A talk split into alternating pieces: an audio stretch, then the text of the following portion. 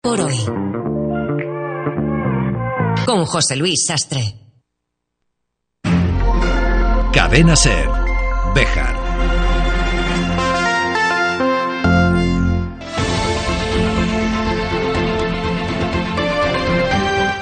Hoy por hoy Bejar.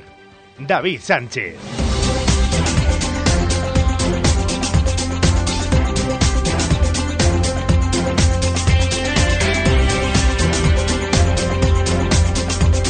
Les vamos a saludar con buenos días, aunque en realidad estamos realizando esta grabación en la tarde del jueves, calentando motores para algo que va a comenzar dentro de unas horas en Candelario en este 21 de julio.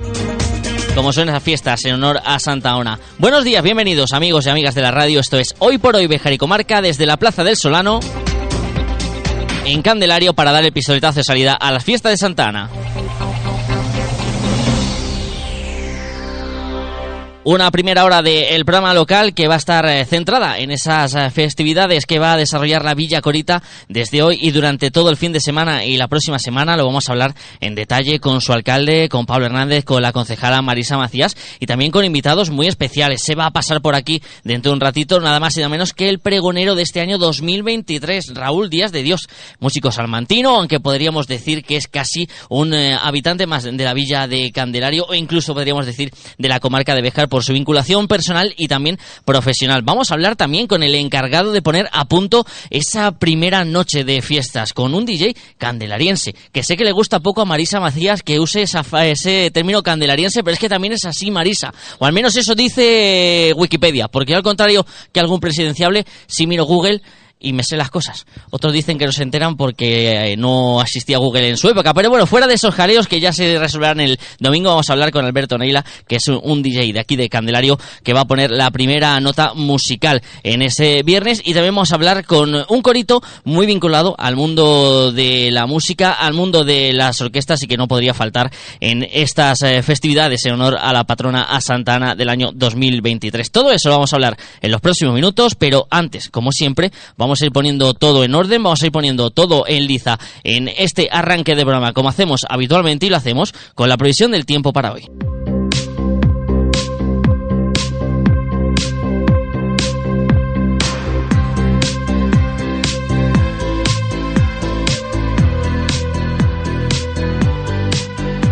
Donde el buen tiempo va a seguir siendo protagonista durante este fin de semana, según avanza la Agencia Estatal de Meteorología, cielos despejados, temperaturas que se van a mover en la tónica de este cierre de semana, máximas que oscilarán entre los 31 y 32 grados, mínimas que no bajarán de los 17.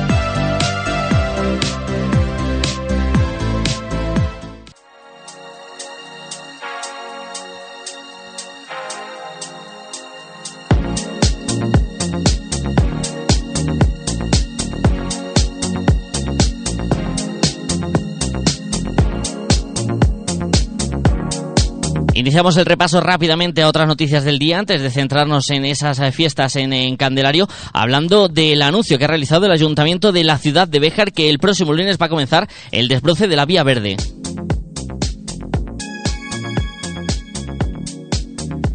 Se van a invertir casi 6.000 euros en eh, quitar la, maleza y mejorar uno de los eh, puntos verdes y turísticos destacados de la ciudad de, de Béjar. Una actuación que se va a llevar a cabo durante la próxima semana, según ha informado la concejala de Medio Ambiente Araceli Dorado.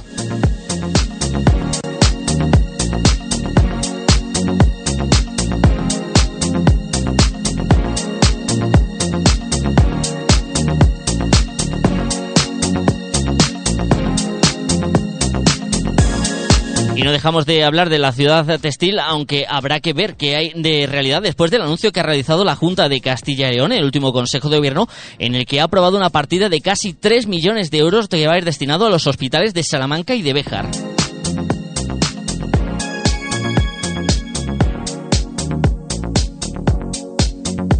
En cuanto al Hospital Bejarano, se van a destinar más de 387.000 euros para realizar, eh, entre otros, la dotación de un servicio de arreodiagnóstico Thank you. Y diferentes mejoras en el Hospital Virgen del Castañar de la ciudad textil. Otra noticia de actualidad tiene que ver nuevamente con el, turismo, con uno de los eh, puntos más destacados que tiene en este sentido la ciudad de Béjar y es el Jardín Renacentista del Bosque, porque la plataforma en defensa del bosque ha pedido al ayuntamiento de la ciudad de Béjar que tome las medidas necesarias para poder iniciar las visitas y que el lugar de acceso al BIC sea la conocida Puerta de la Justa, que se restauraba recientemente y que se ponía en marcha en el pasado mes de abril con una apertura únicamente un día a la semana.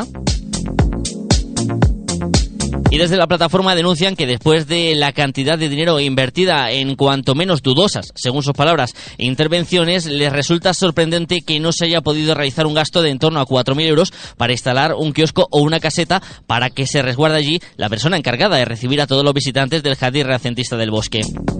Asimismo, el colectivo manifiesta que por dignidad y derecho se debe exigir que los trabajadores del bosque dispongan de las condiciones adecuadas para desarrollar el servicio público que cubren.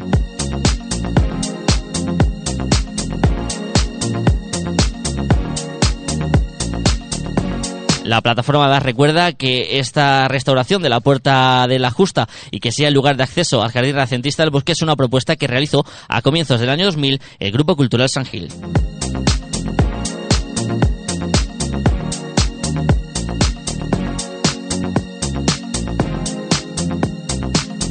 Y más citas, aunque ahora nos adentraremos en las fiestas de Candelario que van a ocupar parte de la actualidad de los próximos días. En Mogarraz siguen los viernes literarios organizados por tu librería de siempre, hoy con la presencia de Alicia Puertas, que va a presentar el viaje de Andrea. Y mañana este mismo municipio, el de Mogarraz, acoge a Chirimbama a partir de las 9 de la noche con una actuación para niños y mayores.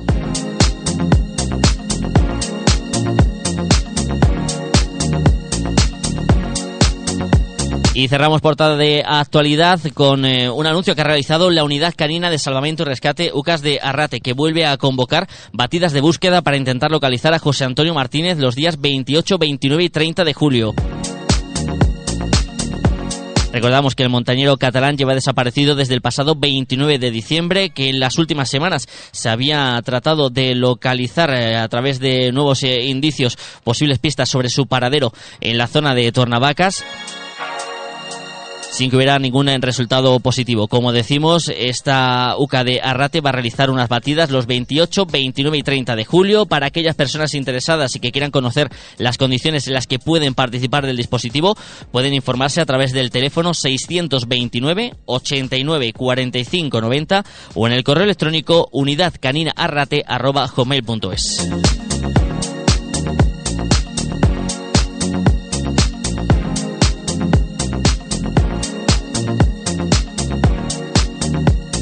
Esperemos que haya fortuna en estas eh, próximas batidas y que Merche, la mujer de José Antonio y el resto de los familiares puedan tener noticias eh, de desaparecido y que sean halagüeñas.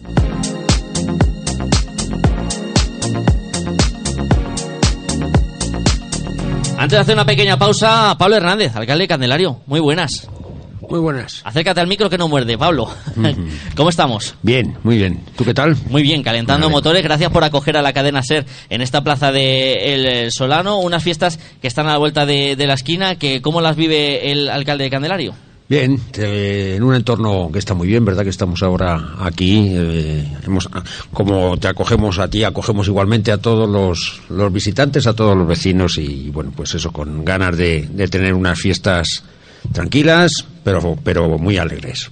Unas fiestas que son eh, de la primera de las grandes citas de Candelario en este verano. Ahora lo vamos a conocer en, detalle, pero aprovechando que ya le tengo aquí presente al señor alcalde, pues una pequeña pincelada del escaso mes que llevamos de, legislatura. Hace casi un mes y cinco días que se constituyeron los consistorios.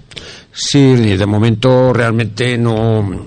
Bueno, nosotros aquí con las, con las fiestas ha sido pues bueno, el arranque eh, de, todo este periodo ahora de, actuación. Veníamos eh, ya de gobernar el municipio y por tanto ante la opción de seguir de seguir haciéndolo pues teníamos gran parte de ello preparado. Y por tanto bueno pues eh, ha sido pues llevarlo a la práctica ya.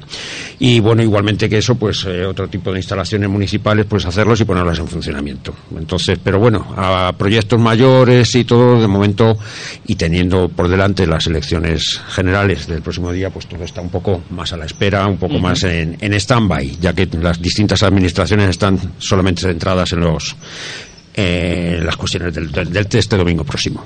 Luego le preguntaré por otros asuntos al alcalde de Candelario. Tenemos también a Marisa Macías, concejala del consistorio, al DJ Alberto Neila. Les voy a pedir que me esperen unos segundos porque también en la radio necesitamos hacer pequeñas pausas para comer, que es una manía que tenemos de salir hacer tres veces al día y enseguida nos adentramos en esas fiestas de Candelario 2023.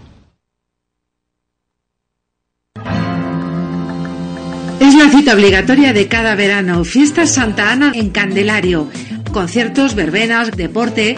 Te esperamos en Candelario, uno de los pueblos más bonitos de España. La Económica, tu tienda en Candelario. Un establecimiento familiar donde puedes encontrar regalos, ropa, calzado, colchones, ropa para el hogar, recuerdos de la villa. La Económica, visítanos, estamos en Candelario, en la calle Enrique Fraile, junto a la Plaza del Solano. Os deseamos unas felices fiestas patronales. Piensos Damián, piensos molidos y granulados para vacuno, ovino, caprino, porcino, gallinas, directamente del molino al animal. Piensos Damián, primeras marcas y amplia gama de alimentación, accesorios e higiene para tus mascotas. Piensos Damián, en Béjar, en la Rotonda de Palomares y en la entrada de Sorihuela. Piensos Damián, apoyando a nuestra ciudad desde hace más de 50 años.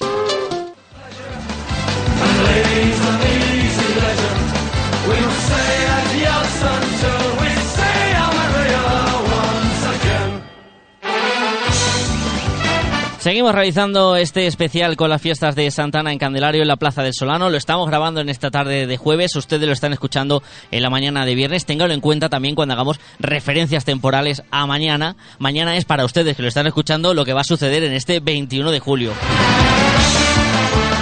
Y estamos bien acompañados con Pablo Hernández, alcalde de la Villa Corita. Hola de nuevo, Pablo. Hola de nuevo. Marisa Macías, muy buenos días. Hola, buenos días. Concejala del Consistorio de Candelario. Marisa, un año más con las fiestas de Santana, un año más realizando una programación que no sé si es complicado intentar cada año ofrecer algo diferente, darle una vuelta al programa festivo. Pues sí, es complicado porque mmm, la gente joven, por ejemplo, de, puede demandar eh, cosas nuevas que nosotros desconocemos. Pero nos gustaría que nos hicieran más sugerencias de vez en cuando porque porque no somos adivinos, claro. Entonces, bueno, lo hacemos lo mejor que podemos con los gestores culturales con los que trabajamos y, bueno, las preparamos desde diciembre, empezamos ya a prepararlas y, bueno, y aquí están a ver qué resultado tienen. Esperemos que sea un resultado positivo. Ahora vamos a entrar en detalle en esa programación. ¿Cómo vive Marisa Macías las fiestas? Porque claro, casi todos los años le suelo hacer esta pregunta a Pablo Hernández. Pero aprovechando que hoy tengo a Marisa, pues quiero saber también ella como concejala cómo se viven, hasta qué punto lo vive Marisa Macías, vecina de Candelario, hasta qué punto las vive Marisa Macías, concejala del ayuntamiento. Pues mm, como vecina las vivo pues bien, porque yo me gusta divertirme y, y, me lo paso bien. Y como concejala, pues poniendo 100 ojos por todas partes porque es una responsabilidad y para que esté todo a punto, pues siempre estás pendiente de todo, claro. Vamos a entrar en detalle en ese programa festivo, si le parece, tanto a Marisa como a Pablo, que quiero que sean entre los dos los que hagamos ese repaso a ese programa que va a comenzar con el pregón de fiestas en este mismo lugar. E imagino que un pregonero, para mí muy especial, imagino que para Marisa también, como es la presencia de Raúl Díaz de Dios.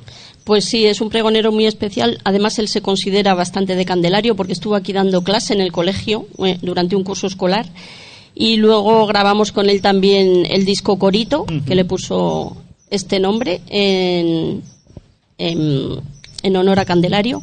Y bueno, pues él cuando se lo propusimos eh, se puso contentísimo porque él estaba deseando venir. Uh -huh. Luego escucharemos que tenemos eh, preparado una entrevista con Raúl Díaz de Dios. ¿Cómo cerramos ese primer día de fiestas? Hay que hacer una mención aquí, lo voy a hacer, y así aprovecho para introducir también a Alberto Neila. Hola Alberto, muy buenas. Hola, buenas tardes. A ver, que te recoloque un poquito el micro. Ahí.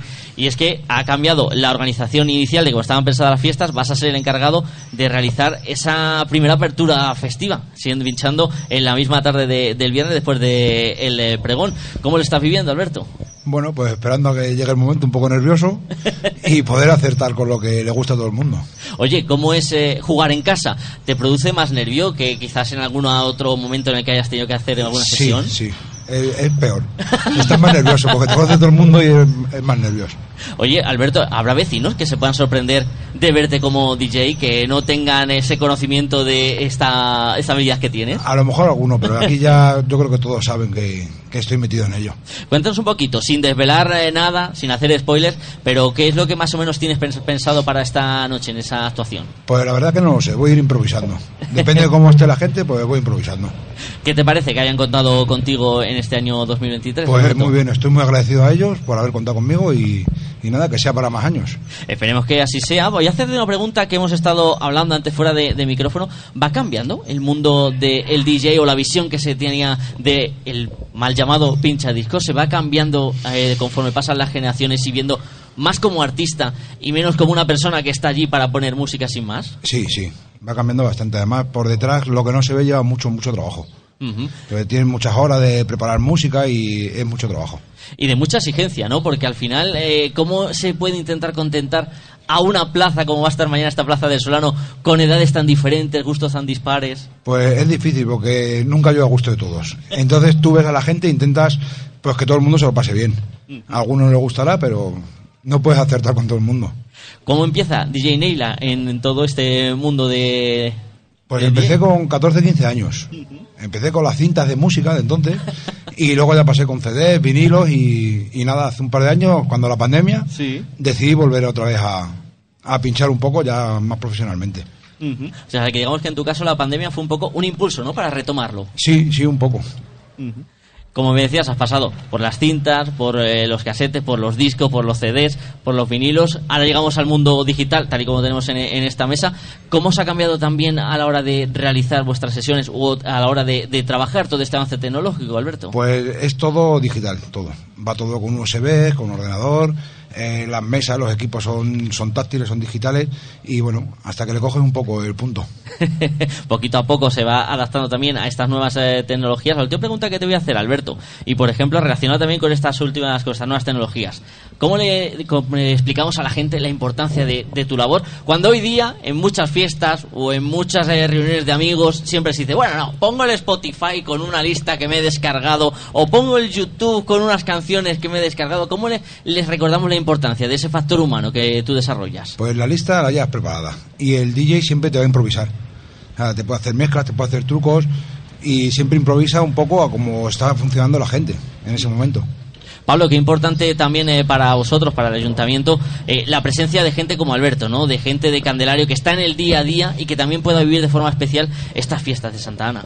Sí, además, eh, relacionándolo ya con todo el programa festivo y también con todo el programa de actividades de verano, en general contamos con gente cercana, o bien de la localidad, bien de municipios eh, cercanos, bien de la provincia, y con lo que se, eh, bueno, pues de alguna manera se ha ido trabajando eh, durante años, aunque al mismo tiempo se incorporan, vamos incorporando cada, cada, cada temporada, pues nu- nuevas cosas nuevas, pero bueno, pues eh, eh, ya digo que son eventos que hay en la zona, pues como ha sido la semana pasada el Festival de Blues, que yo creo que ha sido ya el tercer o cuarto año que lo hemos hecho en el domingo, y bueno, pues todo eso es lo que hace que vayas creando una relación, que vayas viendo, eh, bueno, pues el trabajo de las distintas personas o distintas mm, empresas o colectivos que, que participan participan aquí. En el caso de Alberto, la última vez que estuvo fue con la B del Alsa, eh, aquí en, en el paso de los corredores eh, por el pueblo.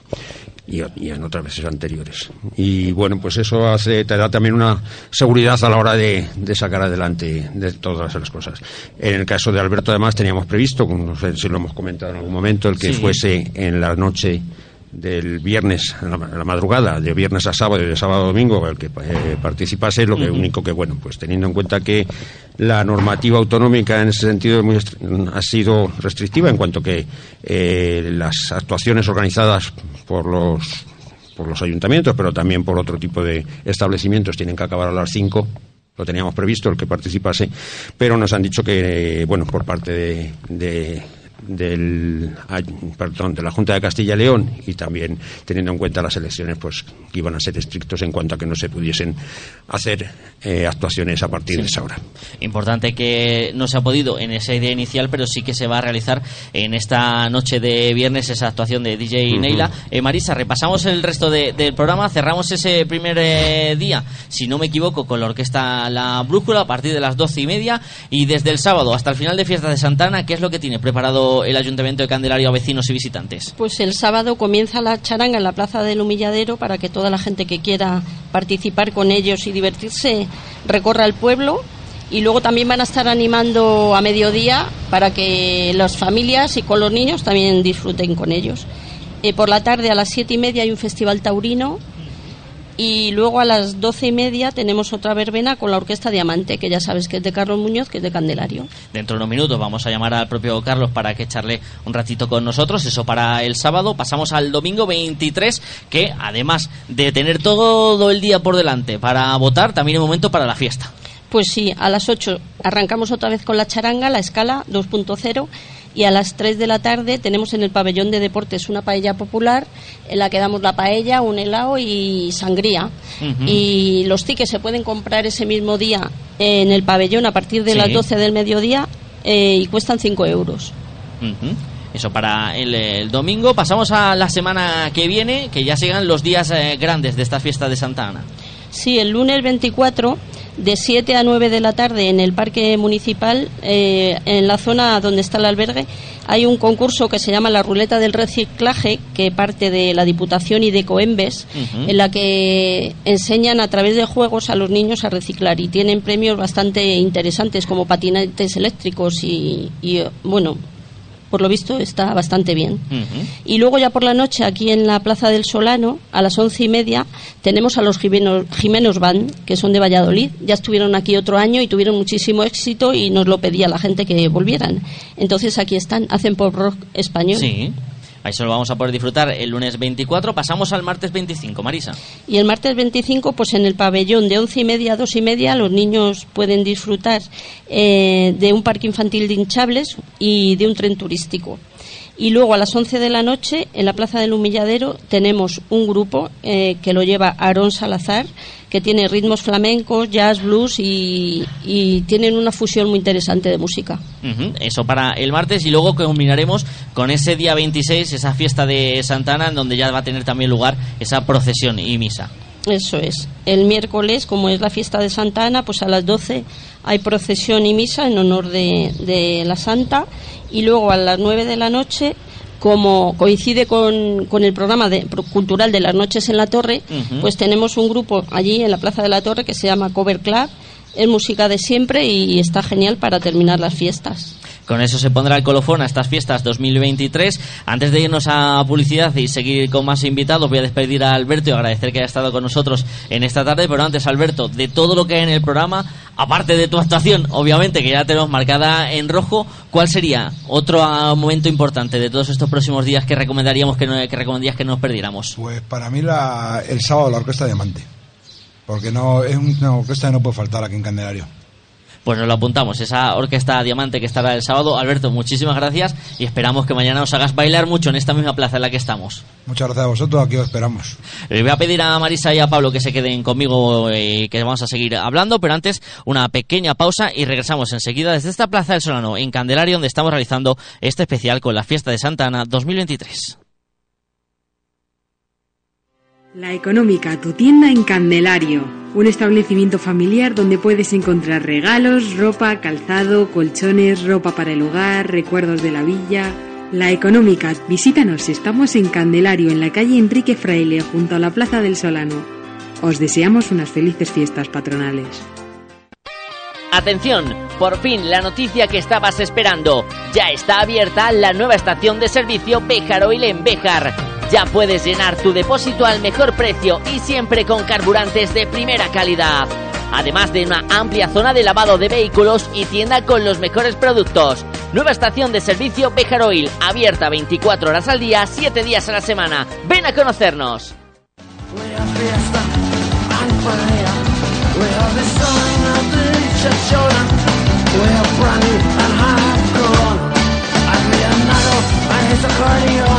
Hay que decir que una de las cosas más bonitas que tiene la radio en verano es que nos permite abandonar los estudios, eh, invadir una plaza como esta, esta plaza del Solano en Candelario, y reconvertirla improvisadamente en un estudio de la cadena Cervejar. Aún nos quedan cosas que descubrir eh, sobre las fiestas de Candelario con eh, Marisa Macías, con Pablo Hernández, alcalde y concejala respectivamente del consistorio. Eh, Marisa, lo hemos hablado antes de que comenzáramos a charlar delante del micrófono. Nos centramos en las fiestas de Santa Ana, pero desde Candelario se apuesta por la cultura con festivales nuevos y festivales de reciente creación. Hablo de ese folcorito y de ese Candela Fest que se va a realizar por primera vez en este 2023. Qué importante es ofrecer cultura en meses como estos. En Candelario. Sí, desde luego es muy importante en estos meses y durante todo el año. El Festival Candela Fest eh, es un festival de teatro de calle que tiene como un poco de todo, digamos. Tiene teatro, tiene un cantautor, tiene un grupo de reggae, o sea que está todo bastante integrado y, está también, eh, digamos, ligado a la, a la capitalidad de las montañas, porque es un festival eh, que lo hemos querido relacionar un poco con, el entorno nuestro y con la montaña. Y, y bueno, ya te digo que tiene mm, cosas muy interesantes como, por ejemplo, va a haber un, taller de, de expresión corporal y de teatro que lo va a dar Carmen, eh, una chica de aquí de Candelario que hace arte dramático y es para niños y para mayores, o sea que puede acudir cualquiera. Tienen que en, los programas está donde se tienen que, que, inscribir y ya está. Y luego por el vamos a hacer actuaciones por distintas plazas del pueblo, por distintas partes para que toda la gente participe. Eso será a comienzos del mes de agosto. Luego, pasado el Ecuador de ese octavo mes del año, llegará ese festival eh, Folcorito. Y ahí quizás nos encajaría nuestro siguiente protagonista al que vamos a saludar en esta tarde, que es nada más y nada menos que al pregonero de las fiestas 2023 de Santa Ana en Candelario, el músico salmantino Raúl Díaz de Dios. Hola Raúl, muy buenas, ¿cómo estás, amigo? Hola, muy buenas, David. Encantado de saludarte. ¿Cómo vas llevando esos nervios de enfrentarte a una disciplina diferente como es eh, dar un pregón? Bueno, pues con mucha ilusión y muy contento, muy contento, con mucha satisfacción, deseando que llegue el día mañana. Oye, cuéntanos, Raúl, ¿cómo surge esa idea de que se te proponga a ti como pregonero de Candelario? ¿Qué sentiste? Pues yo creo que es un poco por, por la vinculación con el municipio, ¿no? Por el cariño que tengo yo de tantos años, es una relación que viene de muchos años atrás.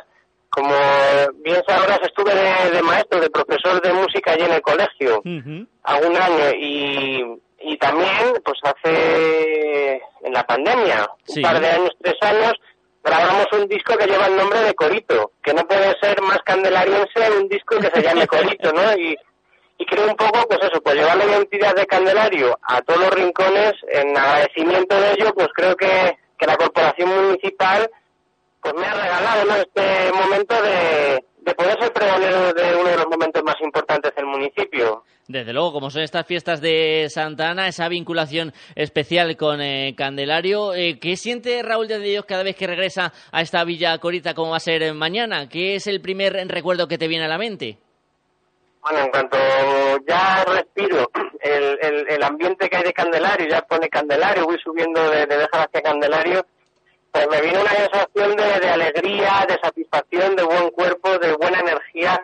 Para mí Candelario es, un amor a primera vista. O sea, desde el momento en el que yo he, podido pasar temporadas largas en Candelario, he podido convivir con la gente y estar en el municipio, pues es un amor un amor que perdura desde entonces y, espero que sea para toda la vida. O sea, Candelario me tiene enamorado. Se va a refrendar ese amor con ese pregón mañana a las 9 de la noche en esta plaza de El Solano de la Villa de Candelario, eh, sin desvelar ningún detalle, Raúl, porque vamos a guardar las sorpresas para mañana. Pero imagino que alguna canción, algún toque tradicional habrá, ¿no? En ese pregón.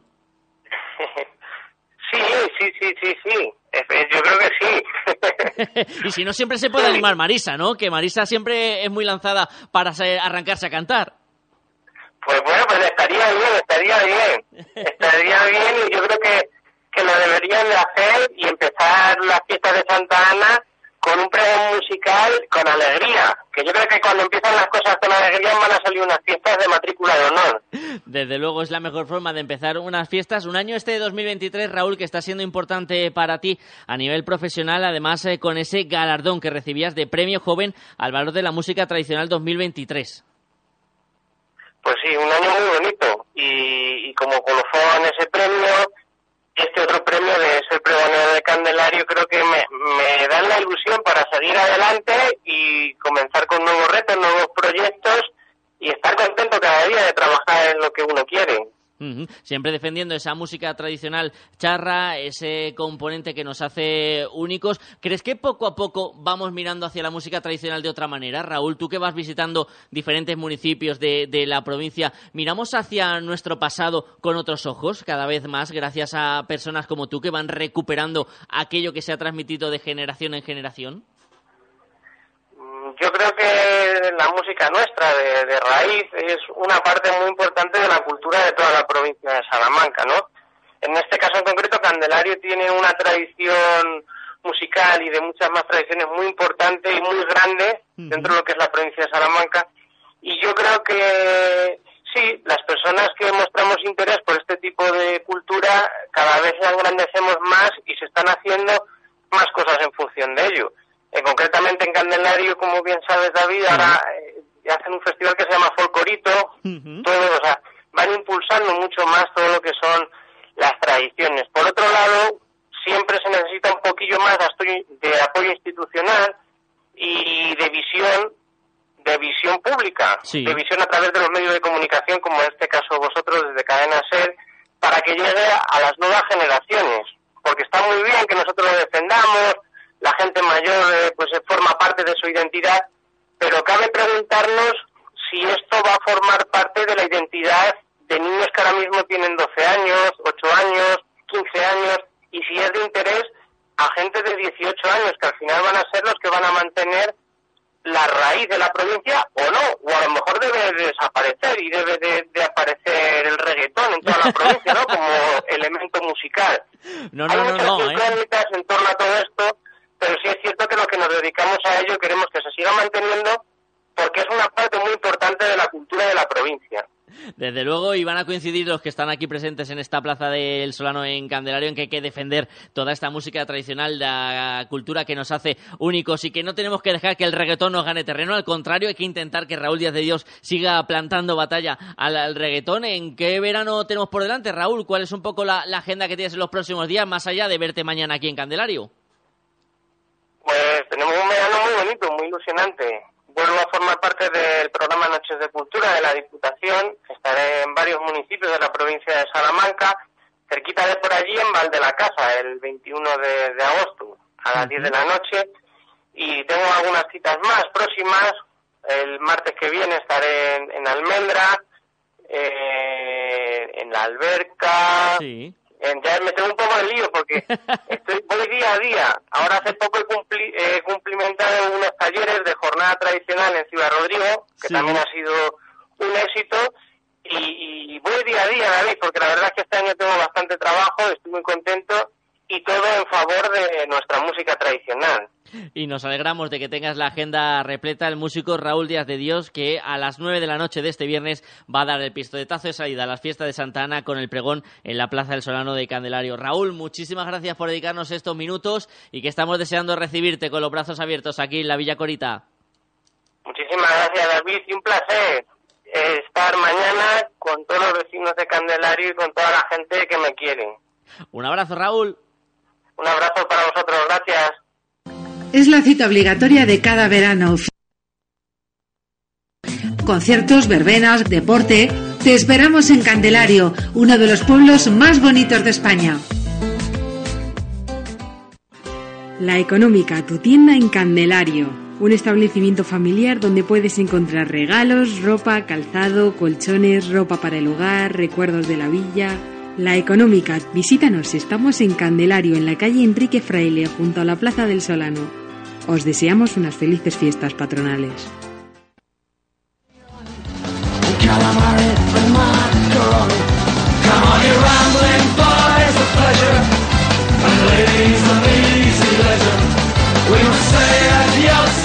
Pues vamos a ir bajando el telón a esta primera hora de viernes aquí en esta Plaza del Solano en Candelario. Ya saben que están escuchando este programa ustedes en viernes por la mañana. Nosotros lo estamos grabando en la tarde del jueves. Pablo Hernández, Marisa Macías, estamos afrontando ya el tramo final. Alcalde, más allá de fiestas, más allá de la Santa Ana y del verano, ¿cuáles son un poco los proyectos que tiene encima de la mesa el consistorio de Candelario para estos próximos meses? Bueno, eh, realmente los proyectos así más un poco más, más destacables eh, son continuidad de lo que se ha estado trabajando para conseguir en los meses anteriores, en, estos años anteriores. Eh, entre ellos, principalmente, empezaremos con con la reforma del consultorio médico, ya varias veces he dado a conocer y eso, pero bueno, igualmente que eso, pues otras obras que se han realizado en instalaciones municipales como son eh, la piscina municipal, con mejoras que se han realizado, pues eso, previendo su, su, bueno, su uso en, en este verano otras como la reforma del edificio del ayuntamiento o posteriormente eh, otros que tenemos eh, bueno pues que y que está funcionando muy bien con mucha muy, muy buena eh, proyección pública como es el programa de turismo y empleo en el que bueno pues los alumnos y docentes de ese curso pues están dando una gran vitalidad y, bueno y, presentando nuestro municipio y, sus atractivos turísticos con muchas novedades. Y es algo que también pues por ejemplo queremos trabajar y continuar durante el próximo año con una nueva eh, un nuevo programa de forma formativo bueno, ese tipo de cosas y otras que saldrán, pero bueno, y algunos otros temas que ya casi pues vienen de más de más tiempo atrás. El caso es que en todos ellos trabajar, aunque de momento, como te, creo que he dicho antes también, pues la administración está un poco parada a la espera de, de lo que el domingo depare en las urnas. Está parada esa administración, estamos también pendientes de cómo va a evolucionar las diferentes legislaturas. ¿Cree Pablo Hernández que va a ser eh, fácil esa legislatura teniendo en cuenta que tanto Izquierda Unida como el Partido Popular van a ser pieza fundamental a la hora de poder realizar diferentes eh, actuaciones al no haber conseguido la mayoría absoluta?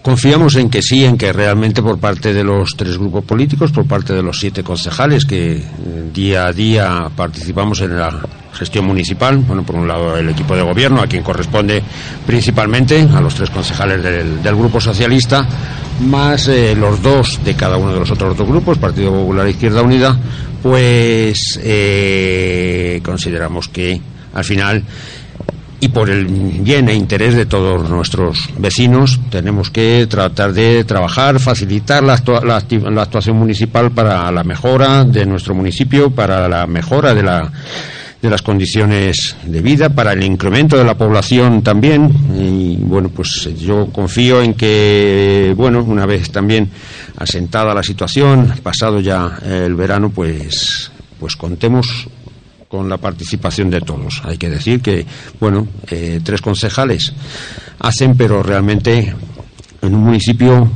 que es y que mm, ofrece y que tiene más servicios de lo que habitualmente tiene un municipio equivalente de 860 habitantes, pues eso requiere mucho trabajo, requiere mucho esfuerzo, requiere pues la colaboración de todos. Sino realmente, además es un municipio en el que estamos acostumbrados a tener cosas, a que haya cosas, a que haya eh, servicios y a que, que, bueno, pues no somos perdón, a lo mejor, no quiero parecer un poco engreído, pero en, engreído como, como corito. Pero estamos acostumbrados a tener muchas cosas que sea un pueblo importante. Un pueblo importante dentro de la comarca, de la provincia salmantina, que vive sus fiestas de Santana desde este viernes y hasta el próximo miércoles. Marisa, un mensaje a los oyentes de la SER para que vengan a candelar estos días. ¿Qué les decimos? ¿Cómo los animamos? Pues yo animo a todo el que quiera venir a disfrutar con nosotros de las fiestas y quiero lanzar un mensaje a los jóvenes que suban aquí a, disfrutar, que disfruten, que se comporten cívicamente y que por favor utilicen todos los contenedores que vamos a poner en el parque. que no cuesta nada, que no, cuesta, nada, ser cívicos. No cuesta nada echar allí las bolsas y las botellas y así nos facilitan a nosotros también un poco las tareas de limpieza. Alcalde, lo mismo, mensaje para los oyentes de la SER, para animarles a que suban a Candelario. Pues que bueno, pues que tengan por seguro que aquellos que vengan van disfrutar de nuestro municipio, van a disfrutar de nuestro pueblo, van a disfrutar de la alegría de todos y el, saber aprovechar este tiempo que nos facilita este verano, como es como todos y con, un ambiente festivo. Bueno, que, seguro que lo van a disfrutar y que, pongamos todos de nuestra parte. Eh, insisto también en lo que decía Marisa respecto del cuidado de nuestras instalaciones, el cuidado también de la limpieza y, y sobre todo, bueno, que pasemos todos juntos unos buenos días. Disfrutando y siendo también cívicos y respetuosos con esta Villa de Candelario que va a acoger a cientos de vecinos y visitantes durante estos días. Pablo Hernández, Marisa Macías, gracias a los dos. Felices fiestas. Gracias a vosotros. Como siempre, gracias y nada, que lo paséis. Felices fiestas y que lo pasen bien todos los vecinos. Y así vamos a poner el cierre nosotros a este especial que hemos realizado por las fiestas de Santa Ana en la Plaza del Solano en eh, Candelario. No se vayan muy lejos porque continúa hoy por hoy Bejar y Comarca. Ahora ya desde los estudios. La magia de la radio. Hacemos chas y aparecemos en el estudio de la corredera.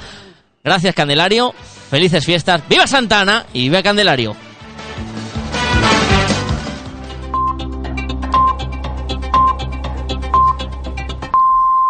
Es la una, son las 12 en Canarias. Prácticamente el 94% de las solicitudes de voto por correo ya han sido entregadas. Estamos hablando del mayor porcentaje de solicitudes que finalmente han votado desde las generales del 2008. Edu Hernández, buenas tardes. ¿Qué tal? Buenas tardes. Es un dato récord, fruto del esfuerzo de los trabajadores de correos. José Luis Alonso es su director adjunto de operaciones. La tasa de conversión está ahora mismo, y queda el día de hoy, en el 93,8%. Eso quiere decir que de las solicitudes de voto, el 93,8% se han convertido en votos efectivos. Hablamos, como decías, del ratio más alto alcanzado en unas elecciones generales desde el año 2008, el primero con registros estadísticos homologados. La diferencia entre solicitudes y votos admitidos está en el 6,1%. Es una media más baja que la registrada en elecciones anteriores. España registra ya el doble de días con olas de calor que en los últimos 10 años y pasa lo mismo con las noches tropicales. Son el doble que la media de la última década. Informa Javier Gregori. Así es, es el impacto negativo del cambio climático, en concreto la duración de las olas de calor en nuestro país casi se ha multiplicado por tres porque han llegado ya a los 13 días de media por ola cuando en el resto de años apenas se registraban cinco días. Por otra parte, por primera vez en España las olas de calor también han alcanzado el máximo de extensión porque ya han afectado de forma simultánea a 40 provincias. Son datos del Observatorio de la Sostenibilidad de España que acaba de analizar los datos oficiales de AEMET de los últimos 50 años. El presidente ruso Vladimir Putin se acaba de referir a la guerra de Ucrania, insiste en que la contraofensiva de Kiev no está funcionando y hoy suma una amenaza velada a Polonia después de que este país haya reforzado su frontera con Bielorrusia.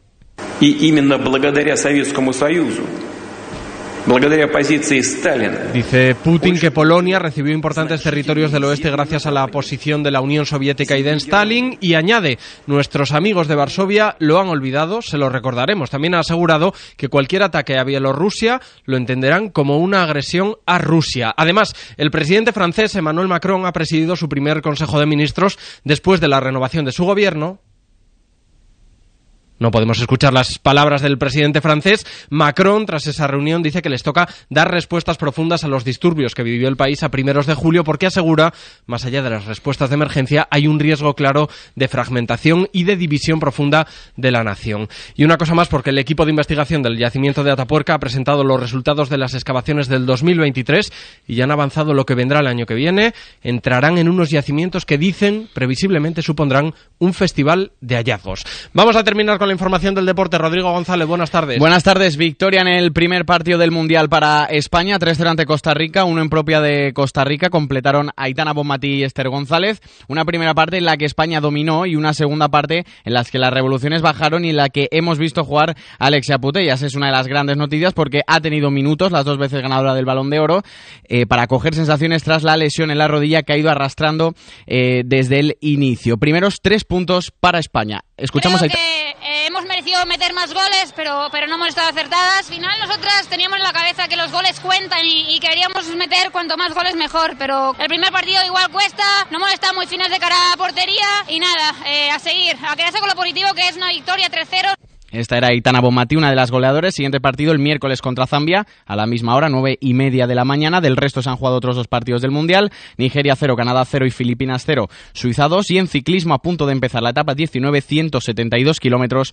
Jornada que probablemente se resuelva con una fuga o al sprint. Ahora que ya ha terminado lo de madrugar los sábados para llevar a los niños al partido, lo de levantarse pronto para estudiar en fin de semana, las comuniones.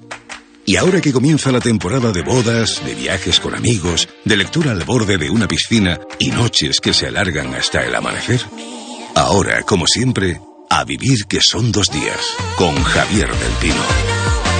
Cadena Ser, la fuerza de la voz.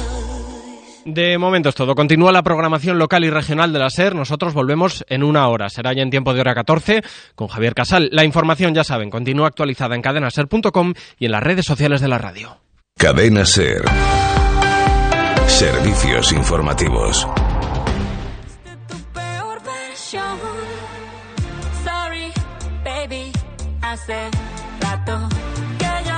Una y cinco minutos de la tarde retomamos la emisión local de Hoy por Hoy Bejar y Comarca en este viernes 21 de julio del año 2023 ya desde nuestros estudios centrales en La Corredera en el centro de la ciudad de Béjar. Con muchos asuntos en los que vamos a tratar en esta segunda hora, además de las secciones habituales, vamos a charlar con el alcalde de la ciudad de Béjar, Luis Francisco Martín, para hacer un balance de ese primer mes al frente del consistorio.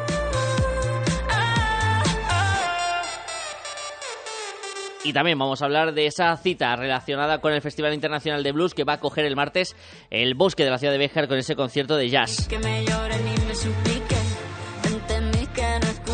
Y todo lo que nos dé tiempo a contar antes de que el reloj marque las 14 horas en este programa de viernes.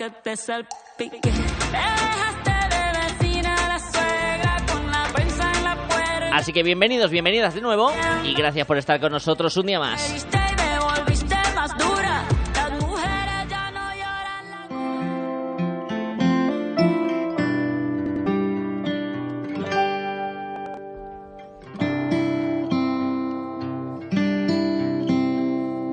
Ya de vuelta en nuestros estudios del centro de la ciudad de Béjar para esta segunda hora de viernes, en la que nuestra primera parada va a ser desplazarnos hasta la calle Colón. Vamos a ir hasta el Salón de Belleza Marta. Marta Hernández, buenos días.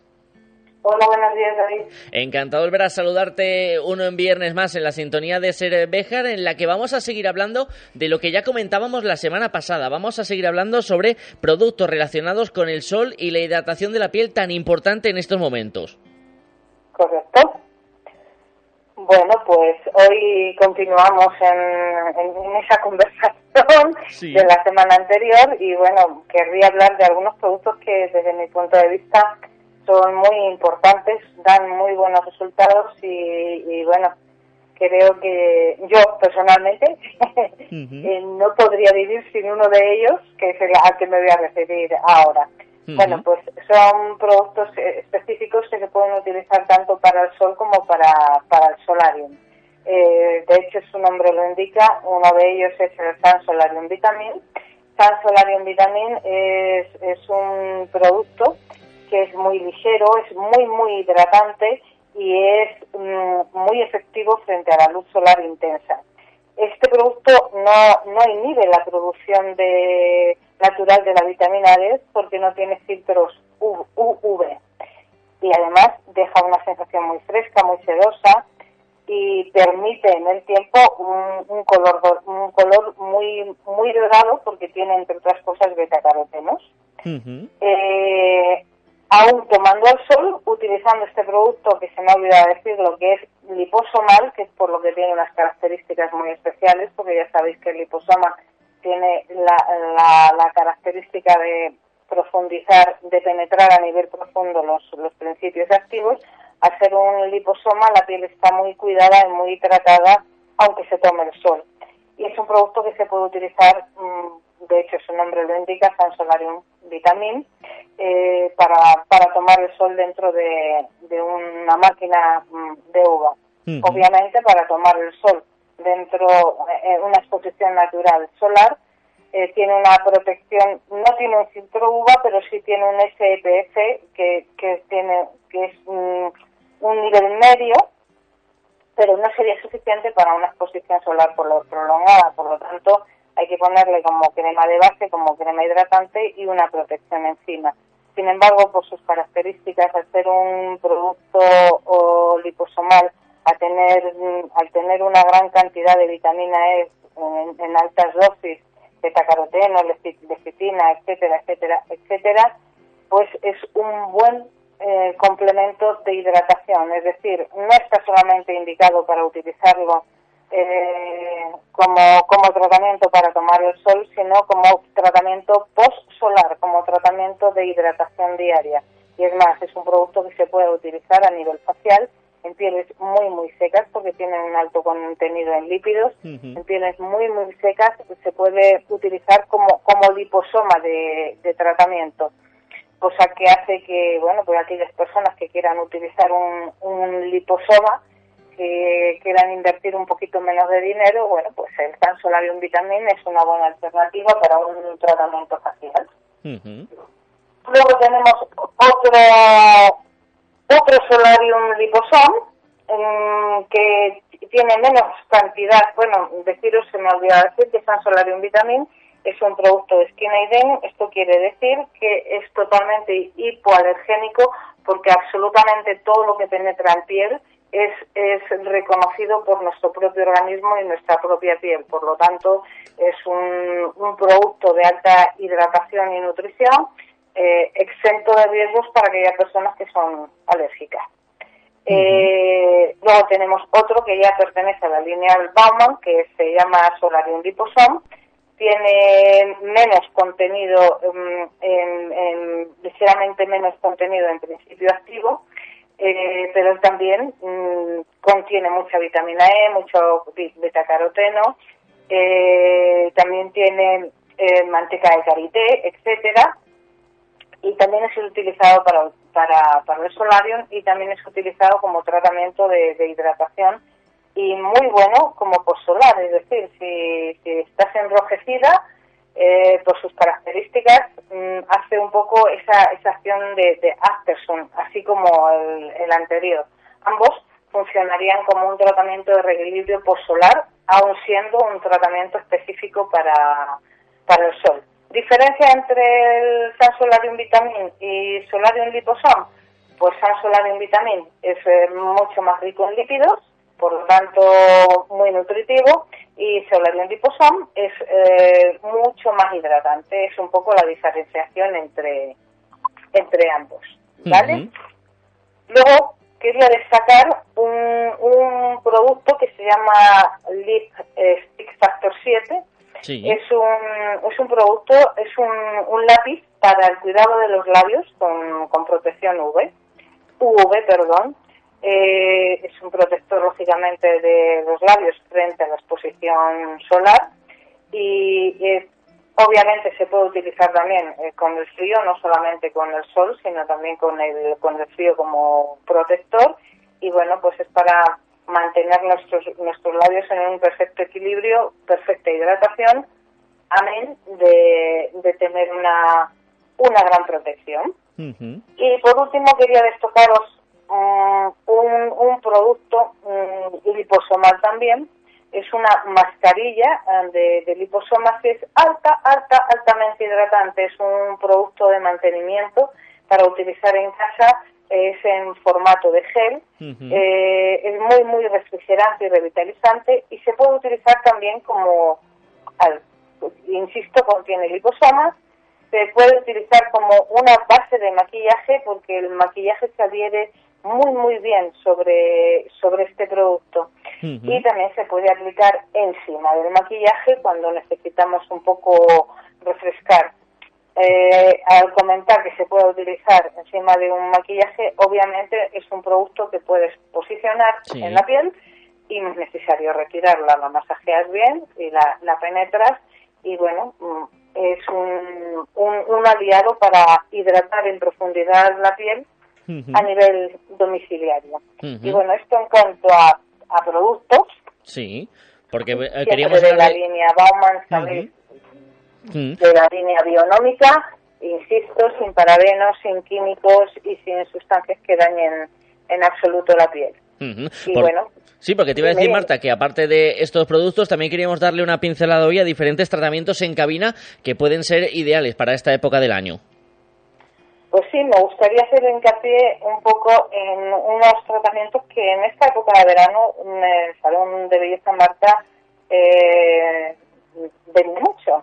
Que es el, eh, un, un tratamiento de COVID, que ya sabéis que es un masaje facial japonés de una hora, sumamente relajante y estimulante, o la, la maderoterapia, eh, también muy relajante y estimulante, COVID hecho con manos, mm, maderoterapia hecho con, con madera. Ambos se pueden combinar con tratamiento cosmético y en este caso de cara, o sea, en, e- en época de verano lo combinaríamos con un tratamiento de ácido hialurónico para, para potenciar lo que es la, la, humedad y la, y la hidratación de la piel. Y bueno, recomiendo esto porque hay mucha gente que, que en esta época eh, lo que quiere es estar de vacaciones, dispone de tiempo y quiere llevar a cabo un, un tratamiento que tenga bonito efecto y muy buen resultado visual, pero también eh, quieren dedicar un poquito de tiempo a la, a la relajación, a las buenas sensaciones y a y experimentar un tratamiento diferente.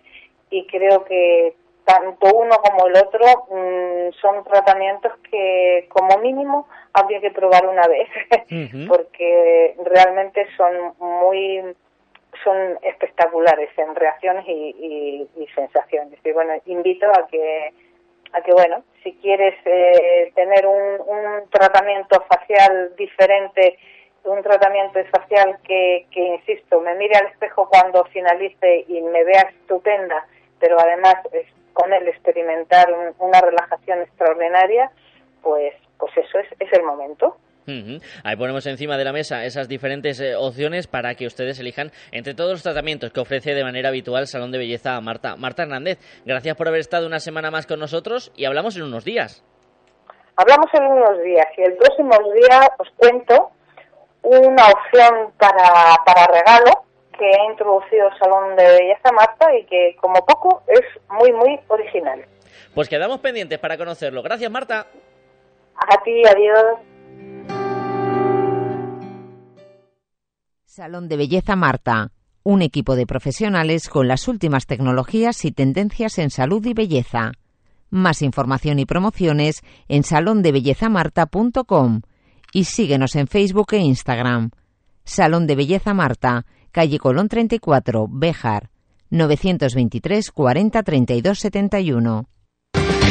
Arranca y acércate a Automantenimiento Rodríguez. Venta de vehículos nuevos, seminuevos y de ocasión.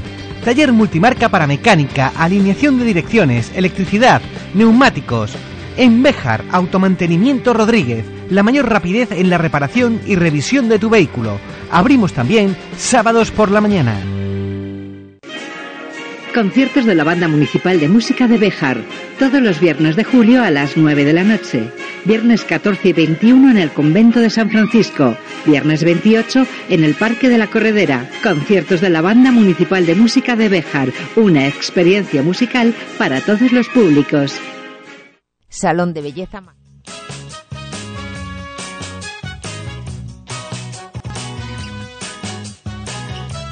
Una y 17 minutos de la tarde, continuamos programa de viernes en la sintonía de Cervejar. Luis Francisco Martín, alcalde de la ciudad textil, muy buenos días. Muy buenos días, David. Encantado de volver a saludarle después de que se ha cumplido ya ese mes y escasos días de inicio de legislatura. ¿Cuál es un poco el balance que realiza después de esas primeras semanas al frente del consistorio? Hombre, la verdad que un mes eh, pasa rápido, pero el trabajo ha sido mucho y constante. Sinceramente, eh, eh, estamos muy satisfechos por la labor que estamos realizando. Hay que darse cuenta que somos un, un equipo nuevo, que veníamos de no gobernar. No es lo mismo cuando es un relevo con el mismo partido, las mismas condiciones, las mismas características, el mismo pensamiento de ver las cosas, y es muy distinto. Hemos encontrado pues un ayuntamiento en la en la vorágine del verano, cuando mm, los trabajadores tienen derecho a sus vacaciones, muchos departamentos con vacaciones, muchos problemas acumulados, mucha herencia envenenada, pues realmente ha sido un trabajo mm, pues de que los nuevos concejales llevamos metidos en el ayuntamiento día y noche. Yo la verdad que llevo muchas horas de trabajo, pero también es verdad que muchas horas no las he dedicado a la ciudad de Béjar, porque es verdad que tengo un, gran equipo, que estamos eh, muy sólidos y cada uno está llevando sus tareas. Y mi misión ha sido buscar futuro, porque que tener las calles limpias, desbrozado, el servicio de, transporte, cosas esas son el, rodar diario de una ciudad. Lo malo es que ese rodar diario no rodaba, estaba mal. Entonces hay que ponerlo a, a encaminar y a que avance. Y mi misión ha sido, pues cuando nos presentamos a la ciudad decíamos tenemos ganas, tenemos fuerzas y tenemos ilusión y queríamos dar un cambio y tenemos que dar un cambio porque Bejar nos ha apoyado porque nos necesita, porque necesitaba ese impulso. Yo del prácticamente de, este mes he estado más de la mitad fuera porque aquí no va a venir nadie a invertir si no le buscas, aquí no va a venir nadie a hacer si no lo encuentras, aquí tienes que dar facilidades para que se genere pues ese empleo, esa riqueza, ese, ese impulso que Bejar necesita y sinceramente pues estamos trabajando para ello. Además, luego ha sido una etapa que ha coincidido unas elecciones generales de por medio, que también paraliza bastante, pero es unas elecciones generales que nos jugamos mucho los bejaranos. No es lo mismo que gane un, partido que gane otro. Nosotros, eh, siempre cuando la ciudad de Béjar ha gobernado en Madrid el Partido Popular, pues las inversiones han sido muy superiores a cuando gobierna el Partido Socialista, que ha sido cero. El gobierno central apenas se acuerda de esta región porque no necesita. Tenemos a José Antonio Bermúdez de Castro, número uno al Congreso de los Diputados, un amigo de la ciudad, amigo personal y realmente siempre han sido personas que han ayudado cuando ha estado la ciudad. Por lo tanto, entre ayuntamiento, campaña, elecciones, pues eh, ha sido un mes muy ajetreado. A mí me ha cambiado la vida de tener una vida tranquila, relajada a, asumir el problema de 12.000 personas que son mis vecinos y bueno, pero no me puedo quejar porque estoy en lo que me gusta, en cumpliendo un sueño y luego pues cuando rinda cuentas a los bejaranos, así cogimos Bejar y así lo dejamos y ese es el premio de un político. Me comenta y hacía referencia hacia esas inversiones del Gobierno central. La pasada legislatura, el, el Partido Socialista dejó encaminadas dos actuaciones, una en el Museo Mateo Hernández, otra en la llamada eh, zona de humanización del Antiguo Nacional 630. Imagino esos proyectos van a seguir adelante bajo su mandato. Por Dios, yo jamás quitaría algo que otro ha realizado. No es, eh, otros no pueden decir lo mismo. Otros nada más entrar eh, quitaron cosas que había hecho el Partido Popular. Yo vengo a sumar. Si han hecho algo, ahí se mantendrá. Yo un mes, no he quitado nada. Otros hace cuatro años, cuando gobernaron, pudieron presumir que en los primeros 15 días quitaron cosas que había hecho el Partido Popular. Yo no he movido un dedo. Estoy analizando y planteando todos los servicios del ayuntamiento, todo el personal que tiene, pues para sacar de cada uno lo mejor de sí. Por cada uno que esté en el departamento aconsejado, eh, estamos haciendo inventario del, mobiliario, inventario de los vehículos, inventario de, la, de...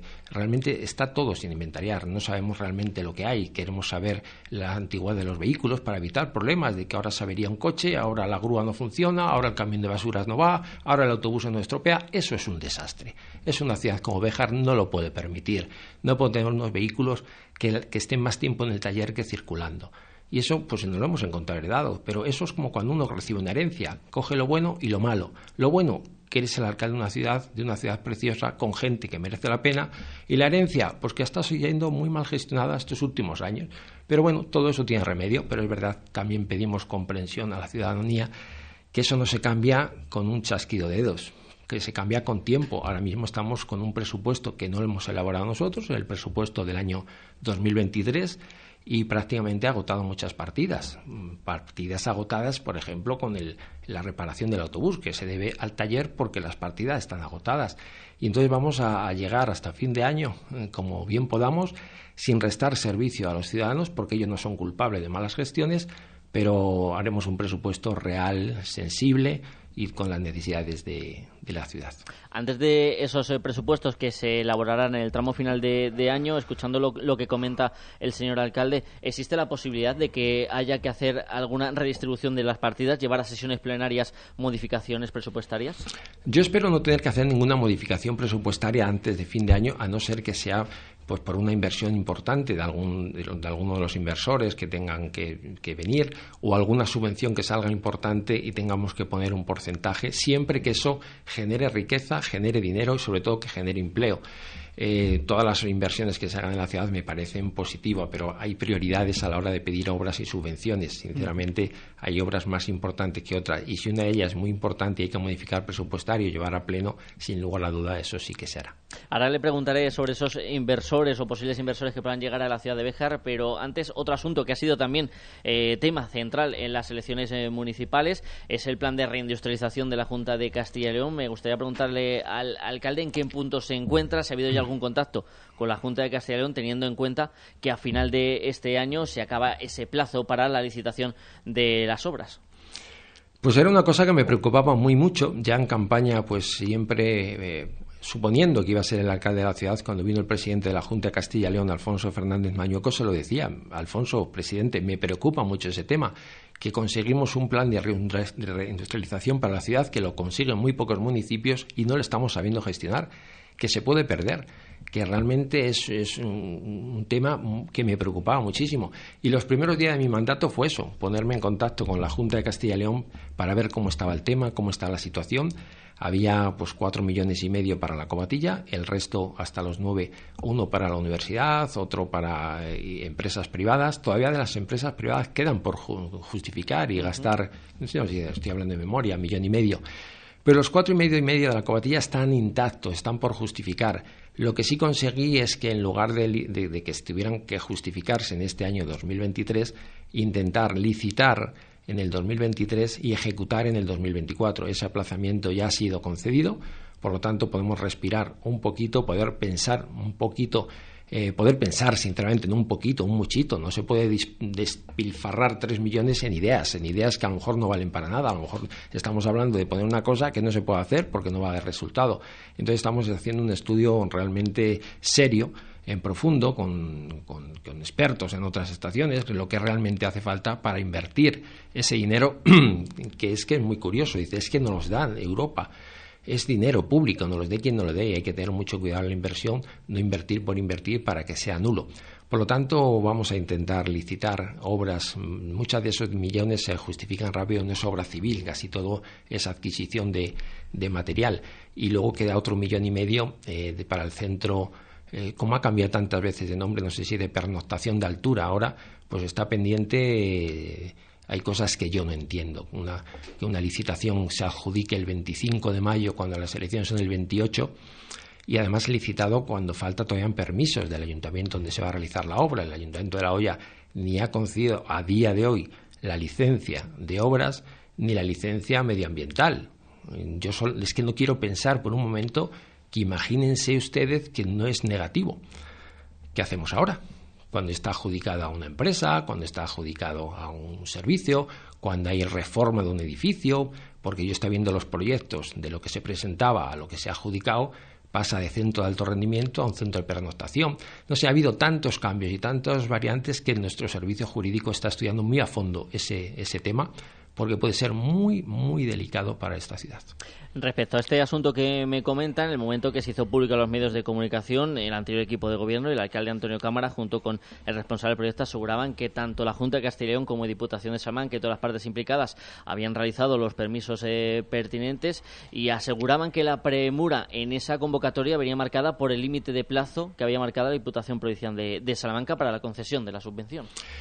Pues realmente es otro tema que tengo que preguntar en Diputación, porque el lunes, el próximo lunes, he quedado con la Junta Castilla que me llamaban del millón que tiene que dar la Junta para el plan de, para el centro de alto rendimiento o de pernotación de altura.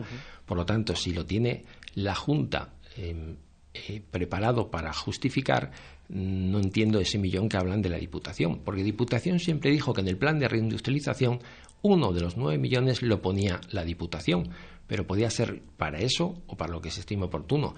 Por lo tanto, tiene, llegan meses de, abrir expedientes, llegan meses de ver cómo han sido los procesos, cómo han sido los pliegos, porque no se puede jugar esta ciudad la perder un millón y medio o una sanción por la empresa por no poder licitar y los servicios jurídicos lo están estudiando minuciosamente, porque hay que estudiarlo minuciosamente porque a mí sinceramente no me gusta.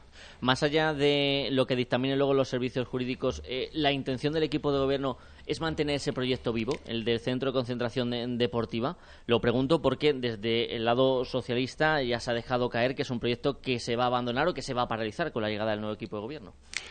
Mira, hablar es tan fácil y realizar es más complicado. Hablar habla cualquiera, realizar pocos lo hacen. Sinceramente, si ese proyecto ha sido licitado en tiempo, forma, adjudicado y tenemos las licencias del Ayuntamiento de La Hoya para realizarlo, esa obra se va a realizar. Que a lo mejor nosotros no hubiéramos encaminado de otra manera, pues sí, pero si eso está con todas las competencias de la legalidad urbanística, esa obra se va a realizar.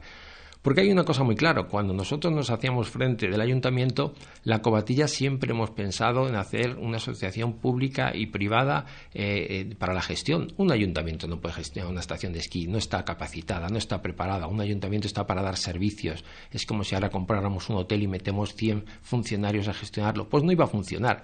No podemos seguir perdiendo 600, 700, un millón de, euros al año por la gestión municipal de la cobatilla. Hay que invertir el dinero de la reindustrialización, hay que invertirlo ya, hay que justificarlo ya para que no se pueda perder y sacar una licitación a las mejores empresas del mundo que gestionan estación de esquí y que sea la que quiera que lo gestione de forma pública y privada. Que las instalaciones siempre sean municipales, con una gestión privada y seguro que funcionará bastante mejor. Y si no funciona, eh, mejor, que lo dudo que una empresa privada no lo haga funcionar mejor, que a los bejaranos no nos cueste tanto dinero. Estamos hablando de 600, 700, 800, hasta 1.200.000 euros ha perdido un año por la gestión de la cobatilla. Y que luego no podamos dar otros servicios más básicos al ciudadano, pues yo creo que eso hay que remediarlo y cualquier bejarano que me está escuchando me está entendiendo. No podemos tirar el 10% del presupuesto en pérdidas de una gestión municipal. Eso no lo haría ningún ayuntamiento del mundo. Por lo tanto, vamos a invertir ese dinero de la reindustrialización y vamos a buscar a las mejores empresas, licitarlo para cualquier empresa del mundo que quiera. Aquí está nuestra cobatilla como abenderado, porque tenemos que presumir de ello, porque es una instalación municipal que costó muchos años y mucho esfuerzo sacarlo adelante, pero la gestión no está siendo buena. No está siendo buena porque hay pérdidas y en el momento que hay pérdidas, pues no es bueno. Luis, ¿cuáles son las líneas de trabajo primordiales en estas primeras semanas, primeros meses que va a estar al frente del consistorio? Mira, las primeras líneas ha sido revisar un poco todos los servicios, los costes de, un ayuntamiento tiene que dar servicio a sus ciudadanos, el ciudadano tiene que estar cómodo en su ciudad, tiene que estar vivir a gusto, tiene que tener pues unos servicios de recogida de basura, de servicio de agua, de servicio de limpieza, la policía local, eh, tener estar en una ciudad limpia, en zonas ajardinadas que es la misión de un ayuntamiento, es la misión de tramitar permisos y agilizar los trámites, es lo que tenemos que hacer. Eh, y, hemos estado mirando un poco el coste de, los servicios, de lo que cuesta el autobús municipal, lo que cuesta el servicio. Un poco he pedido un informe de tesorería de todo, todo, eh, cuánto nos cuesta, el personal que tenemos, la categoría profesional de cada uno, dónde está en cada departamento un poco para reorganizar un ayuntamiento, porque somos una gran empresa, creo que somos la empresa más grande de la ciudad y tenemos que, bueno, pues son grandes profesionales y tenemos que funcionar. Lo decía en campaña, tenemos personal, tenemos ilusión y tenemos que ser la locomotora que ponga en marcha Béjar y con ello arrastrar la comarca y dar facilidades a las personas que viven en la ciudad para que todo sea mucho más fácil, mucho más fácil, perdón. Y, la misión es esa, principalmente eh, estamos viendo las zonas industriales que tenemos para facilitar su industrial, Queremos modificar ordenanzas que serán en octubre, pues a lo mejor pues para la gente que quiera rehabilitar casas en el casco antiguo, pues una exención de tasas, porque es más fácil no cobrar a, que se caigan y esté todo cerrado. Eh, vamos a hacer un inventario de, locales comerciales cerrados, por si eh, para facilitarlos, con ser no intermediario, sino ser un facilitador de información para la persona que quiera invertir eh, queremos generar empleo. Bejar necesita el futuro y el futuro se crea con personas jóvenes que trabajen. Eso, pues eh, las personas que trabajan, pues tienen niños, los niños generan vida, el trabajo genera riqueza y es una pescadilla que se muerde la cola. No podemos vivir eh, solo con, con, personas que viven de pensión o la gente joven que tiene que irse fuera. Tenemos que cambiar de mentalidad, tenemos que mm, ser una mentalidad emprendedora, empresarial y tenemos que facilitar ese desarrollo. A lo mejor somos un pueblo pionero, y en desarrollo en Castilla y León, un municipio deprimido que todo el mundo se da por vencido y hay que tener pues esas ganas, esa fuerza para decir, sí, claro que se puede, ¿por qué no se va a poder? Si tenemos todo el potencial, que somos una gran ciudad, somos todavía 12.000 personas y espero que en ese reloj que dije en campaña que iba a poner, reloj marcador en la corredera, que los habitantes suban, que deje de decrecer y en algún momento se suba de población y eso va a incentivar el ánimo de los bejaranos de que algo está cambiando. ¿Va a ser fácil eh, llegar a acuerdos con su socio en ese pacto que le ha permitido llegar al gobierno? Eh, ¿Te refieres con el partido de Vox?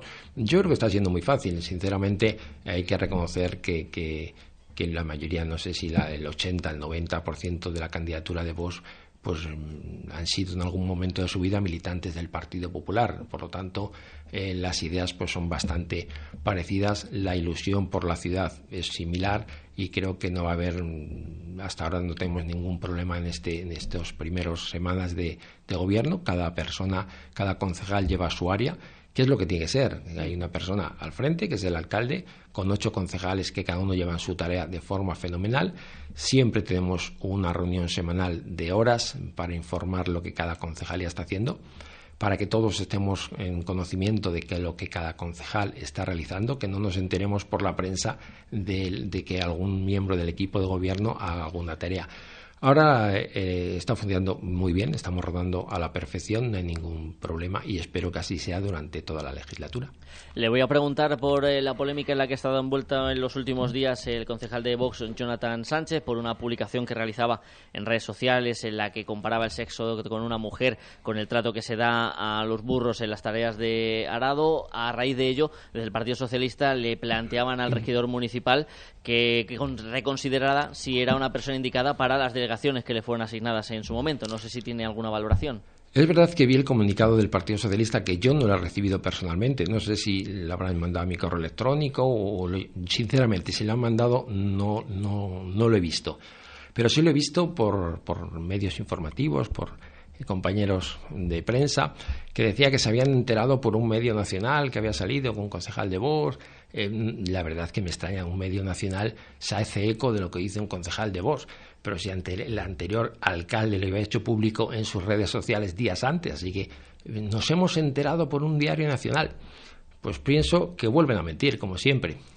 Mezclar la vida personal de un, de un mensaje que este señor, que el compañero Jonathan, hace hizo tres años, querer hacer campaña cuando faltan dos días para unas elecciones generales, me parece mm, poco humano, porque no se puede tratar una persona, un, un, muchacho, como digo yo, un muchacho que tiene ilusiones de hacer cosas de su, de su, por su ciudad, aparezca su foto en medios nacionales y tratarle como si fuera, pues no sé, como un delincuente.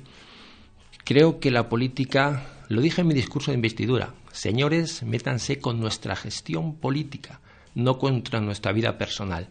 No se puede atacar a una persona por un puñado de votos, porque es lo que han pretendido hacer.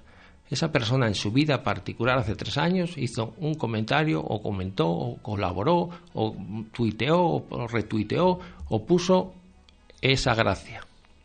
No se puede a tres días una elecciones achacarlo de esa manera y desprestigiarlo personalmente. Y digo porque yo lo sufrí hace 20 años y eso es despreciable. La política tiene un precio. La política es el arte de hacer lo posible por los demás, pero no desprestigiar a una persona por un puñado de votos. Y por lo tanto le digo al Partido Socialista que nos critique toda nuestra gestión porque están en su labor de hacer gestión, pero que dejen la vida personal de mis concejales. Luis Francisco Martín, alcalde de la ciudad de Béjar, gracias por haber estado este viernes en la sintonía de Ser Béjar para hacer balance del primer mes al frente del consistorio. David, muchísimas gracias, ya sabes, aquí estoy para darte la información que necesites porque sé que tú eres el altavoz de la ciudad.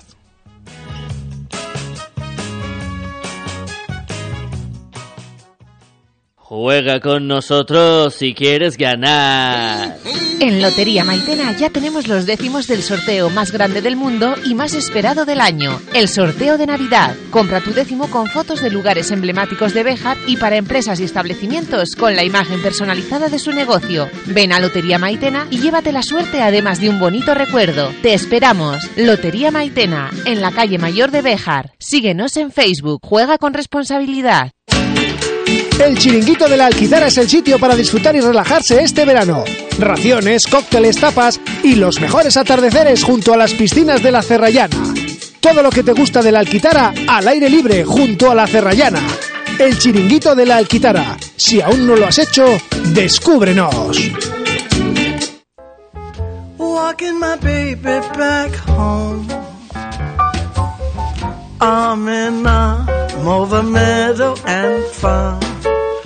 Walking my baby. El próximo martes es festivo. Es un día ideal para aprovechar y acercarse por la noche hasta el Jardín Renacentista del Bosque para un concierto muy especial que va a finalizar lo que ha sido la edición 2023 del Festival Internacional de Blues. Vamos a hacer un balance de lo que ha sido y de cuál va a ser esa cita que tenemos por delante con Miguel Ángel Sánchez Paso, su director.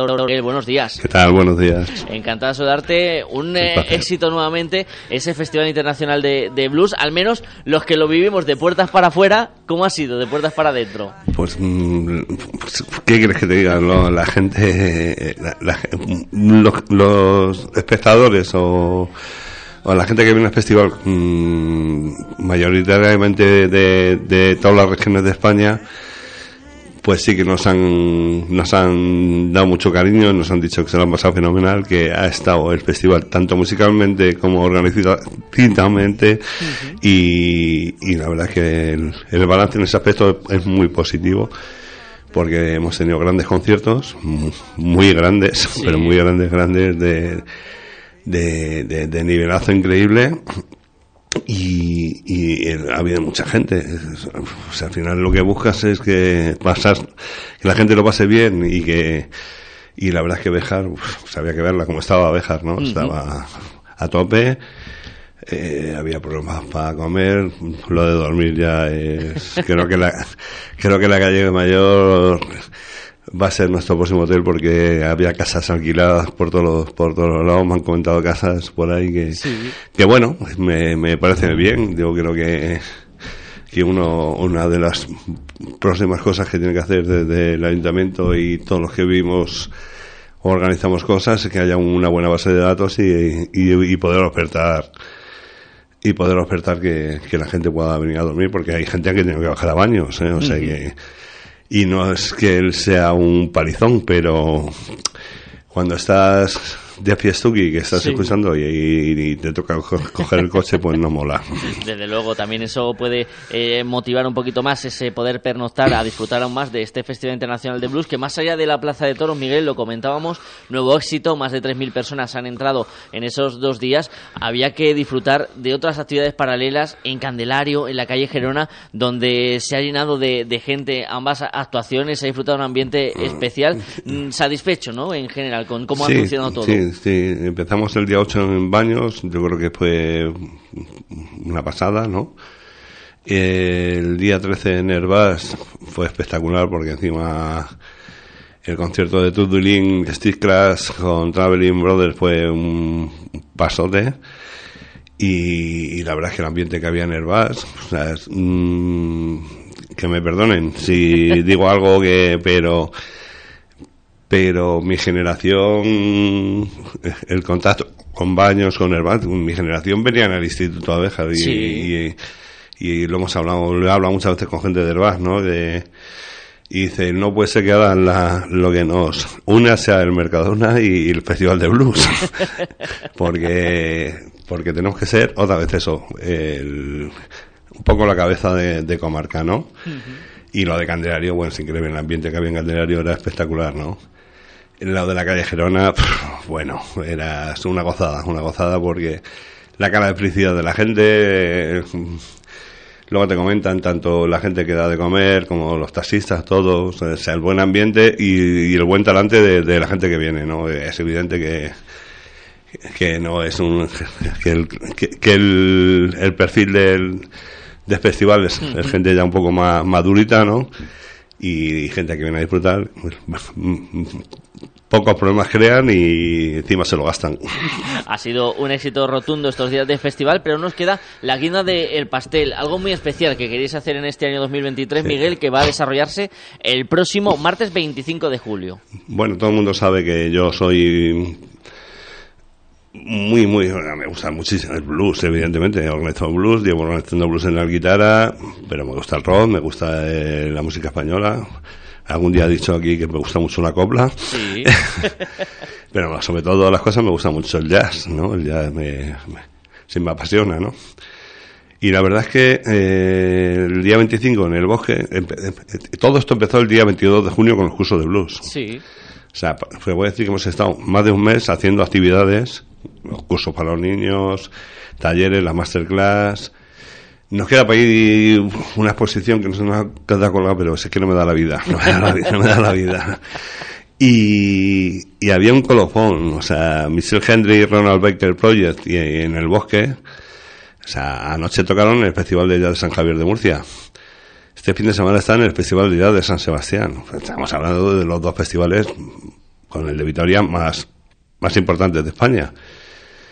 Y el hecho de tener buenas relaciones, el hecho de que coincida que el martes pues pues eh, esté libre y, y, que, y que me lo hagan factible, espero que, que salga factible, ¿no?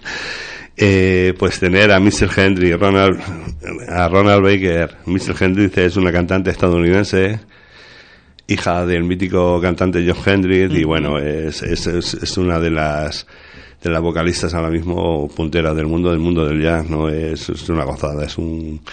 Es ese jazz, mmm, era Fitzgerald, eh, Sinatra, o sea, del beatbox, de, de, de, mucha armonía, ¿no? Ese, Yo reconozco que hay gente del jazz le tiene como miedo porque hay jazz que es para muy entendidos y a veces un poco duro de...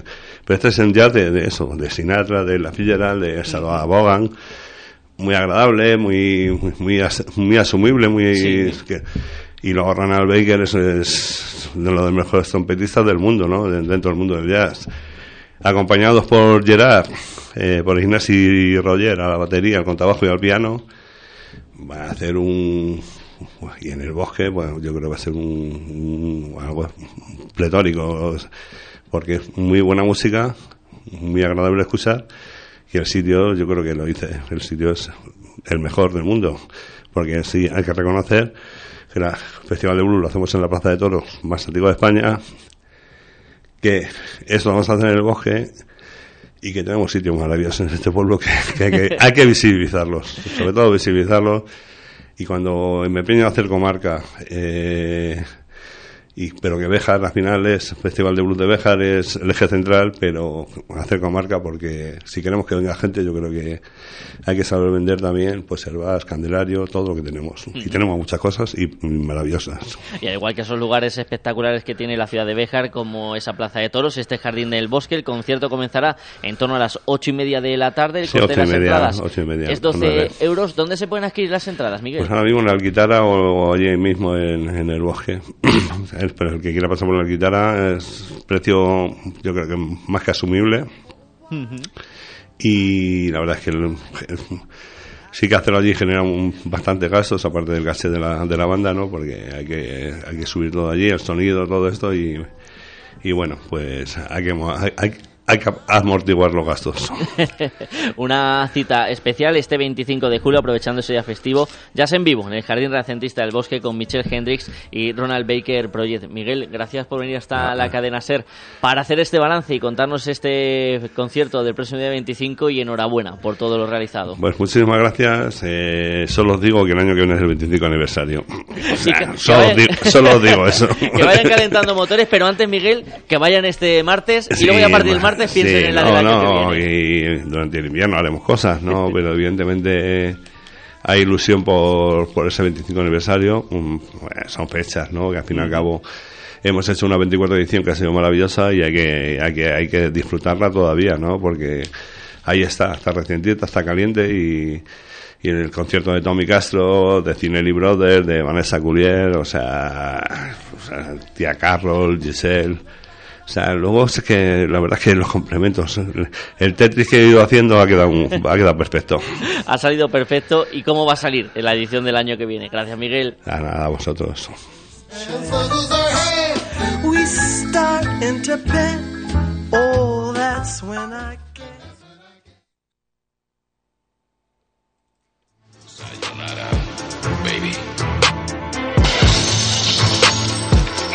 Me llamo Forrest, Forrest Gump. Mi nombre es Gladiador.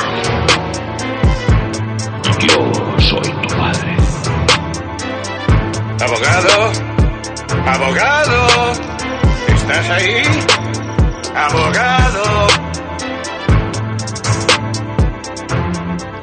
Hay circunstancias En la vida. en la vida, Juanjo, que indican que hay sucesos que pasan una vez cada mucho tiempo, cada muchos años, Co- Como son las elecciones. como son las elecciones, como son los avistamientos de cometas, como son la claqueta últimamente. Ya te digo, porque se tienen que unir todos los astros para que estemos tú y yo aquí eh, mirándonos los ojillos.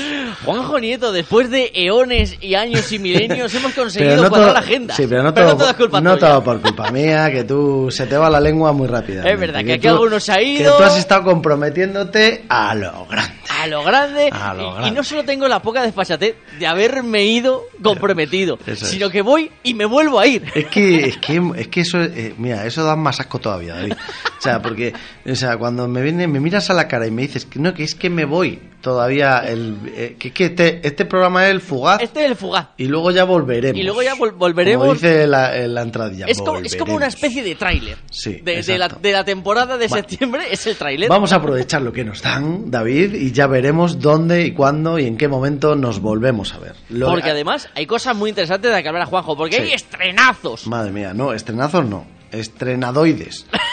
Porque la última película de del Christopher Nolan, Ojo, ¿eh? que cada vez que... Que cada vez que hace una película este sube se pan. leva- Exactamente, cada vez que este hombre se levanta de la cama y hace algo, va a subir algo. O sea, va a subir todo, exactamente. Eh, a ver, este, la película eh, justifica, yo creo, por sí sola, la existencia del término este que se dice experiencia cinematográfica. Porque es O sea, lo que es. ¿Por qué vamos a una sala de cine, no? ¿Para qué vamos a una sala de cine si la podemos ver en la tele? Precisamente para vivir este, eh, lo que no puedes tú vivir jamás En casa ni de broma. casa ni de broma ni en otro ni en otro lugar. Y esta película es una de las que mm, llevan eso a su máxima expresión. Oppenheimer ha logrado convertir, bueno, pues esta película biográfica al a- que se puede decir que, que tiene Sí, que en cuanto a línea Mm, argumental tampoco una línea argumental que innova tam- nada, porque deja de ser es. una- un, un biopic, pero que Christopher Nolan le ha dado una vuelta de tuerca y hace que es. una película con un argumento que podría pasar desapercibido, Exactamente. pues se convierte en un acontecimiento. Exactamente, en, una- bueno, en unos de los espectáculos yo creo más trascendentales y más arrolladores que vamos a encontrar en estos meses en la gran pantalla, ¿no?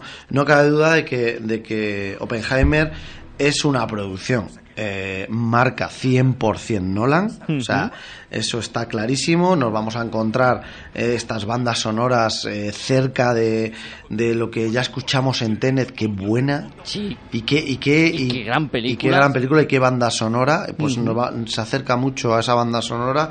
También a la épica eh, interestelar. Que por cierto, que ahora- ahora me- eh, yo cada vez que oigo la canción de. No sé si se llama. No, Adele no se llama, pero la de Tatu. Sí. La que ganó. El- los mm, ¿Los eh, Oscar? no los Oscar no Eurovisión Eso. eh, me suena mucho el comienzo de esa peli- de esa de esa canción me suena mucho a Tenet O Sí, sea, me, sí, me- sí, encajaría me suena mucho a ese universo Tenet a ese uni- universo de Nolan o sea, me, me encaja mucho esa persona y ese, esa canción a esto. Pero bueno, l- eh, Nolan abruma, conmociona y es que aterra a partes iguales con esta película. Es increíble. Mm, Una película complicada, extensísima y ojo, con una duración significativa, Madre 180 minutos, pero bueno, que, que No sé qué está pasando. realmente, si lo analizamos, empieza a ser la media de todas las Es películas. no sé qué está pasando, que sí es verdad que no- están siendo los metrajes últimamente larguísimos, no sé, pero bueno. Una película con muchas capas, personajes muy numerosos y con la finalidad última de crear un biopic más allá del mito de su protagonista, de Julius Robert Oppenheimer, que fue el creador de la bomba atómica y es ahí donde quizás llama más la atención esta, esta película. Juanjo, de algo normales, ¿eh? un biopic, contar la vida de, de este hombre, el creador de la bomba atómica, Christopher Nolan ha realizado una película que rompe todos los registros. Sí, sí, sí. Aparte es que eh, la película, como, como bien dices, ¿no? Es eh, tiene mm, infinidad de capas. Todo, todo, toda la película es una película que sin ser sin ser un thriller es un thriller, sin ser una película de acción es una película de acción porque no se dispara ni una vez, ni se corre ni una vez, pero tiene una no verás a nadie corriendo, no verás a nadie disparando, pero tiene una, una agilidad de, me- bueno, eh, de, de, de- de edición que eso es uno de los éxitos sin ninguna duda de que tiene Nolan en su en su haber, que sabe rodearse de editores que, que son increíbles y esta película eh, es que nos hace pasar de la acción al thriller a todo eh, sin necesidad de nada, o sea, sin necesidad de más que actores y, y salas y personajes y textos bien dichos, o sea, vale, increíble. No lo puedes hacer de cabeza. Me está diciendo que hay una probabilidad de que al pulsar ese botón destruyamos el mundo. La probabilidad es casi nula. Casi nula. ¿Qué quieres? Solo tenemos la teoría. Nula.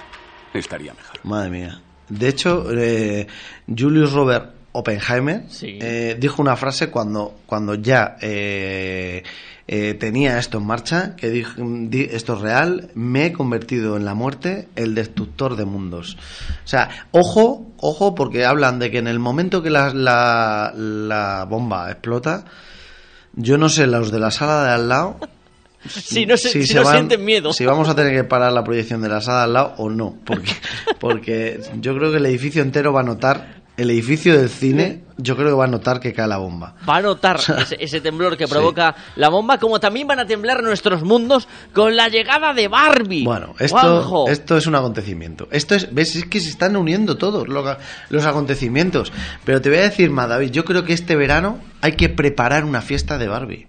Ojo, ¿eh? O sea, a mí si alguien me invita, señores, que alguien me invite a una fiesta de Barbie. Pero vestido de O sea, rosa, además. No, de rosa o de, o de, o de, de rayitas estas. O sea, ¿tú sabes el colorín, colorinchi que tiene esta película? O sea, ¿tú sabes el veranito que puede pasar eh, con este tema? Vamos. O sea, hay que... De hecho, en mi mente está.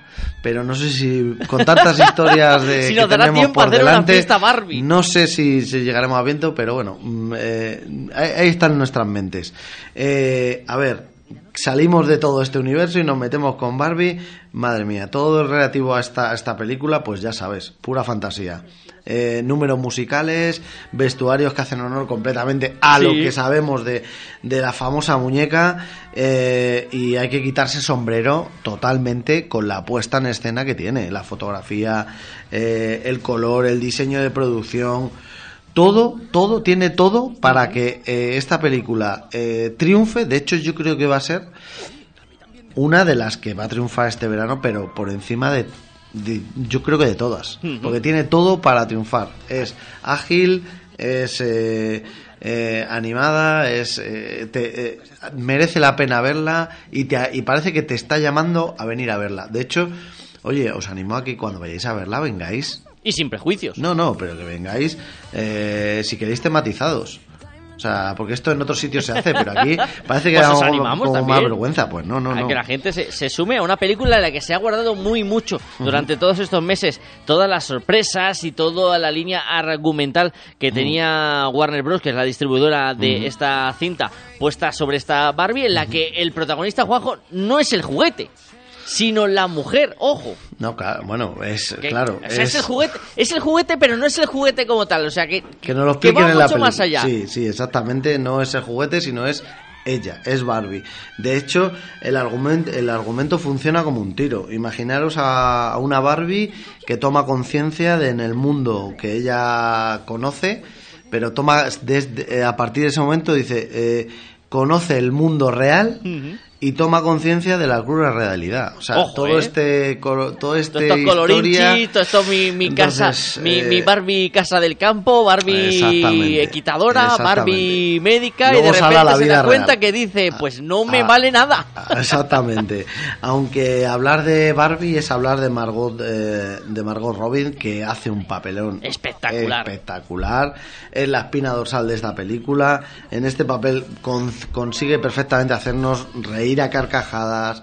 eh, mm, eh, hacernos el corazón de miel porque también es, es muy es muy especial ella y sobre todo meternos en un viaje que vamos a descubrir un viaje conmovedor y un viaje lleno de fantasía La caída del tejado. Y tengo los talones.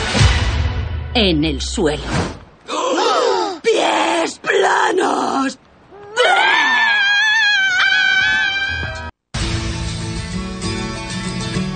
¿Qué tengo que hacer? Tienes que ir al mundo real. Y allá se va Barbie, al mundo real con Ryan Gosling en el papel de Ken, que también está que, lo borda, ¿eh? porque hace de todo baila canta bueno hace de todo este hombre también Y qué verdad. bien le quedan los trapitos, ¿eh? Sí, es que igual que a ti que a mí ojo igual que se- tiene el mismo verano que tú que yo Eso iba a decir porque Juanjo he visto mucho comentario en redes sociales. Ay, no sé por qué los chicos no usan estos tonos. No todos somos Ryan Gosling. Pero, ah, pues ya, pero, pero, pero escúchame. Quiero decir- Pero, bueno, tú tienes ahí un cisne encima de Sí, tu yo tengo ahí ¿eh? un, un Rosa. cisne rosita que eh, le da toque Barbie a la relación. Pero. Juanjo, tú y yo, esos tonos, esos tonos crema, pues en lugar de convertirnos en un que, nos pueden convertir pues en un bollicao.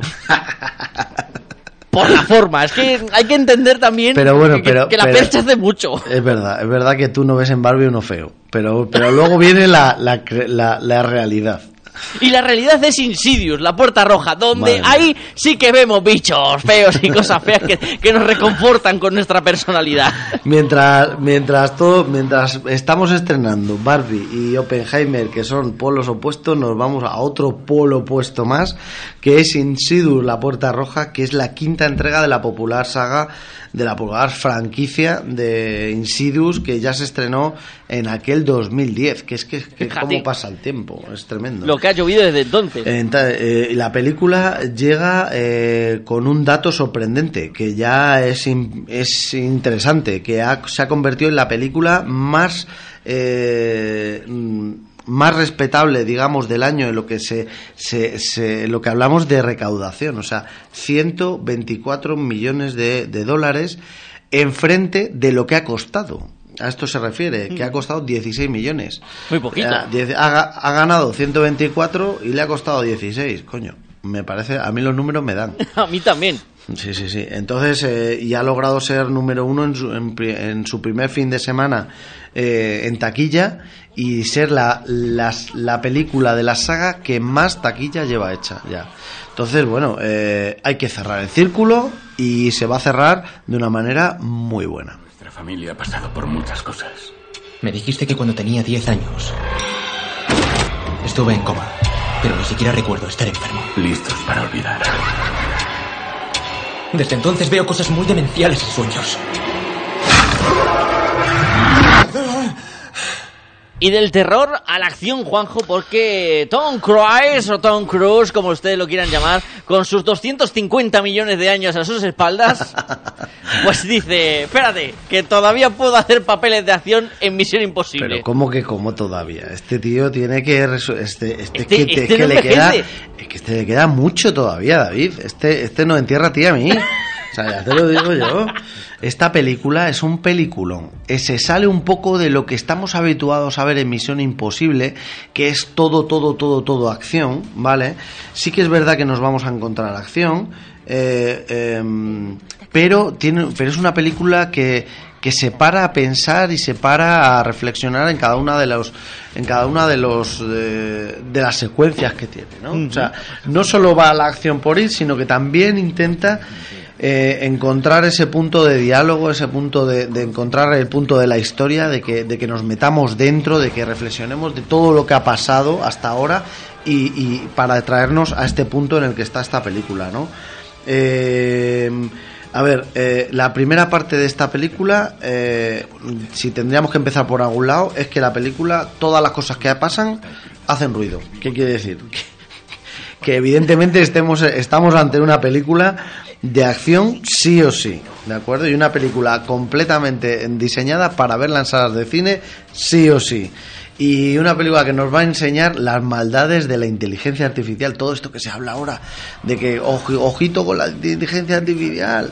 Bueno, pues aquí lo vamos a ver claramente qué es lo que puede llegar a pasar si una IA mm, nos coge de la mano nos y... coge por banda y nos la prepara. Sí, exactamente. es pura, es pura adrenalina esta película. Es una película para, para darlo todo.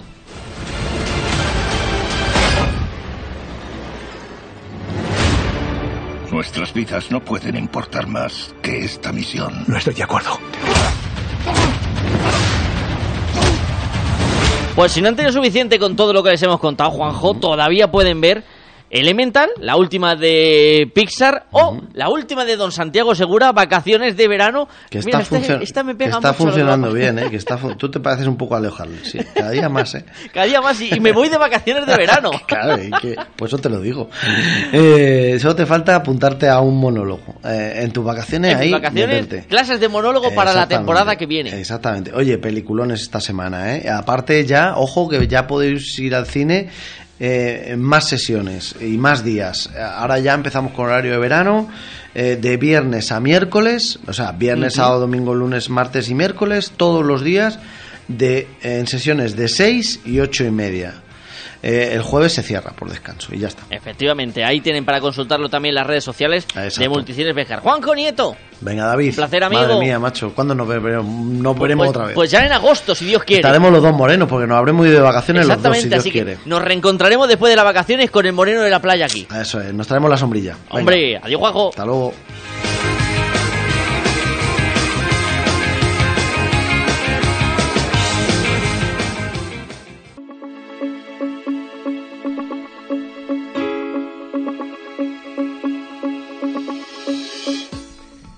Hoy también seguimos hablando del 23 de julio. A raíz de las últimas reflexiones cotidianas al aire para pensar, el viernes pasado, con el título Y el 23 de julio votamos, un amigo me comentaba, difíciles las reflexiones en estos momentos.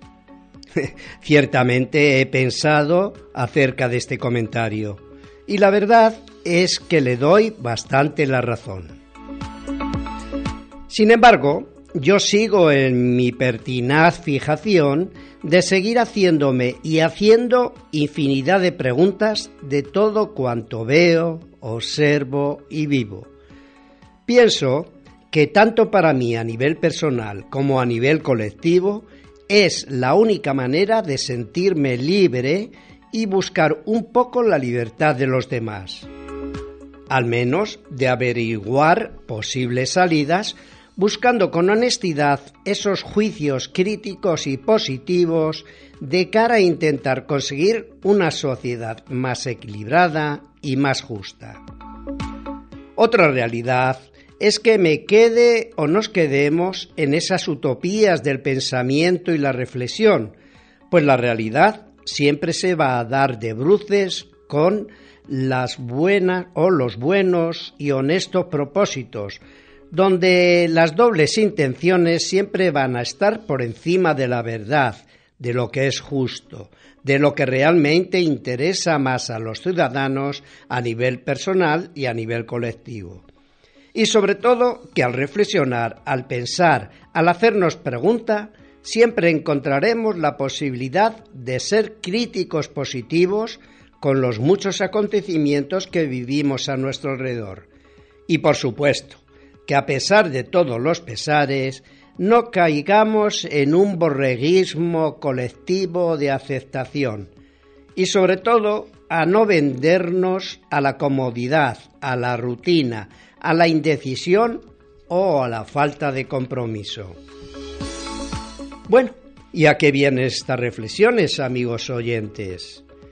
Pues sencilla y llanamente que a pesar de la verdad o la mentira con que vivamos los ciudadanos, a pesar de la verdad o la mentira con que juegan nuestros políticos, algunos más que otros, A pesar de eh, las manipulaciones ideológicas o la verborrea barata en la búsqueda de un poder político, como lo que estamos viviendo en esta campaña del 23 de julio, en donde se dicen tantas mentiras disfrazadas de verdades.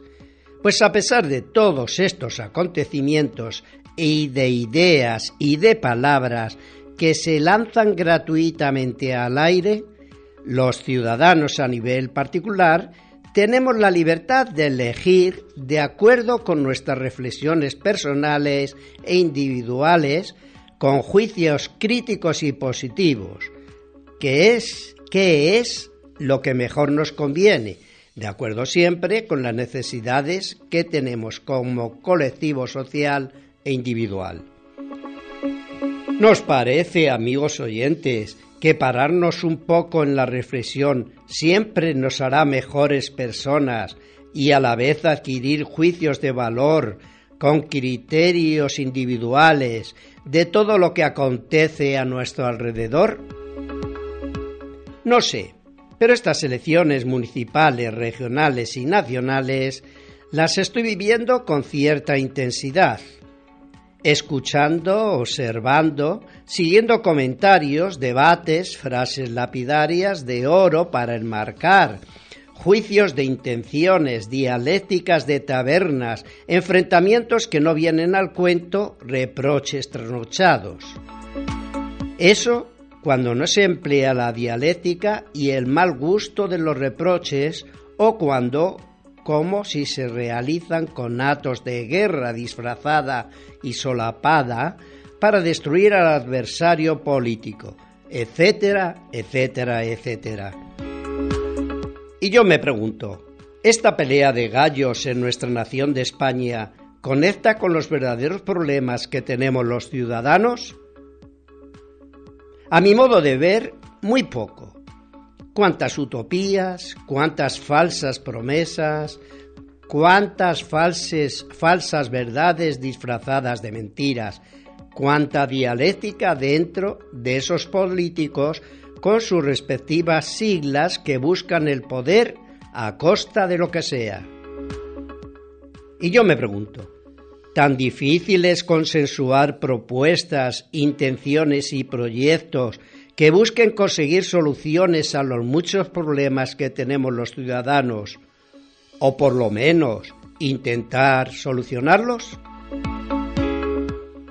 Hay una cosa clara.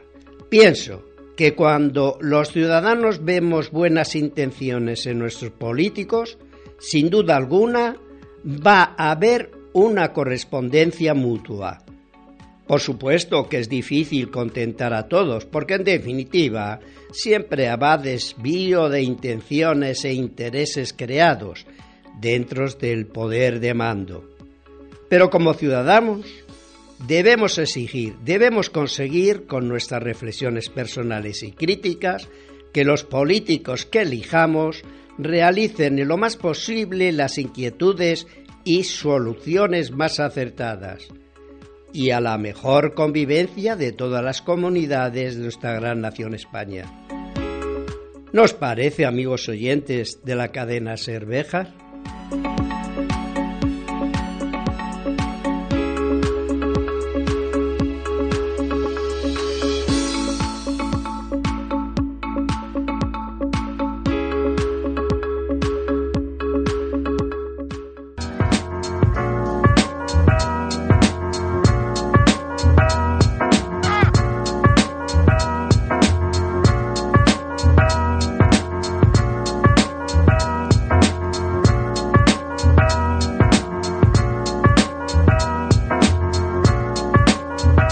Nos vamos a marchar en este viernes 21 de julio del año 2023.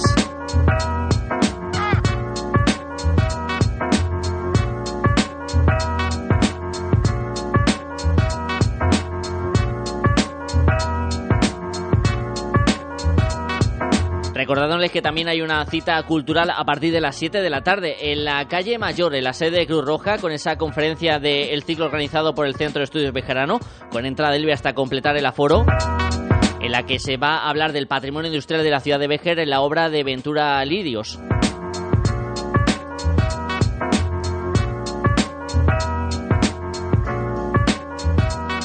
Les recordamos que también están tanto hoy viernes como mañana sábado las observaciones nocturnas en la estación de esquí de la Cobatilla que les contábamos en nuestro programa de ayer, que pueden volver a escuchar en nuestra página web radiosamanca.com. Las fiestas de Santa Ana en Candelario que comienzan esta noche y todos los contenidos que les hemos contado en este viernes que pueden volver a escuchar cuando quieran y donde quieran a través de nuestra página web y a través también de la aplicación de la cadena Ser. Yo me despido de ustedes hasta el próximo 9 de agosto. Sí, tengo más vacaciones que un ministro. Para una vez que nos toque tenemos ese privilegio, hay que aprovechar. Así que hasta entonces, cuídense, sean felices, les dejo en buenas manos en los compañeros de Radio Salamanca Cadena Ser. Y volveremos a escucharnos el miércoles 9 de agosto. Chao, sean felices.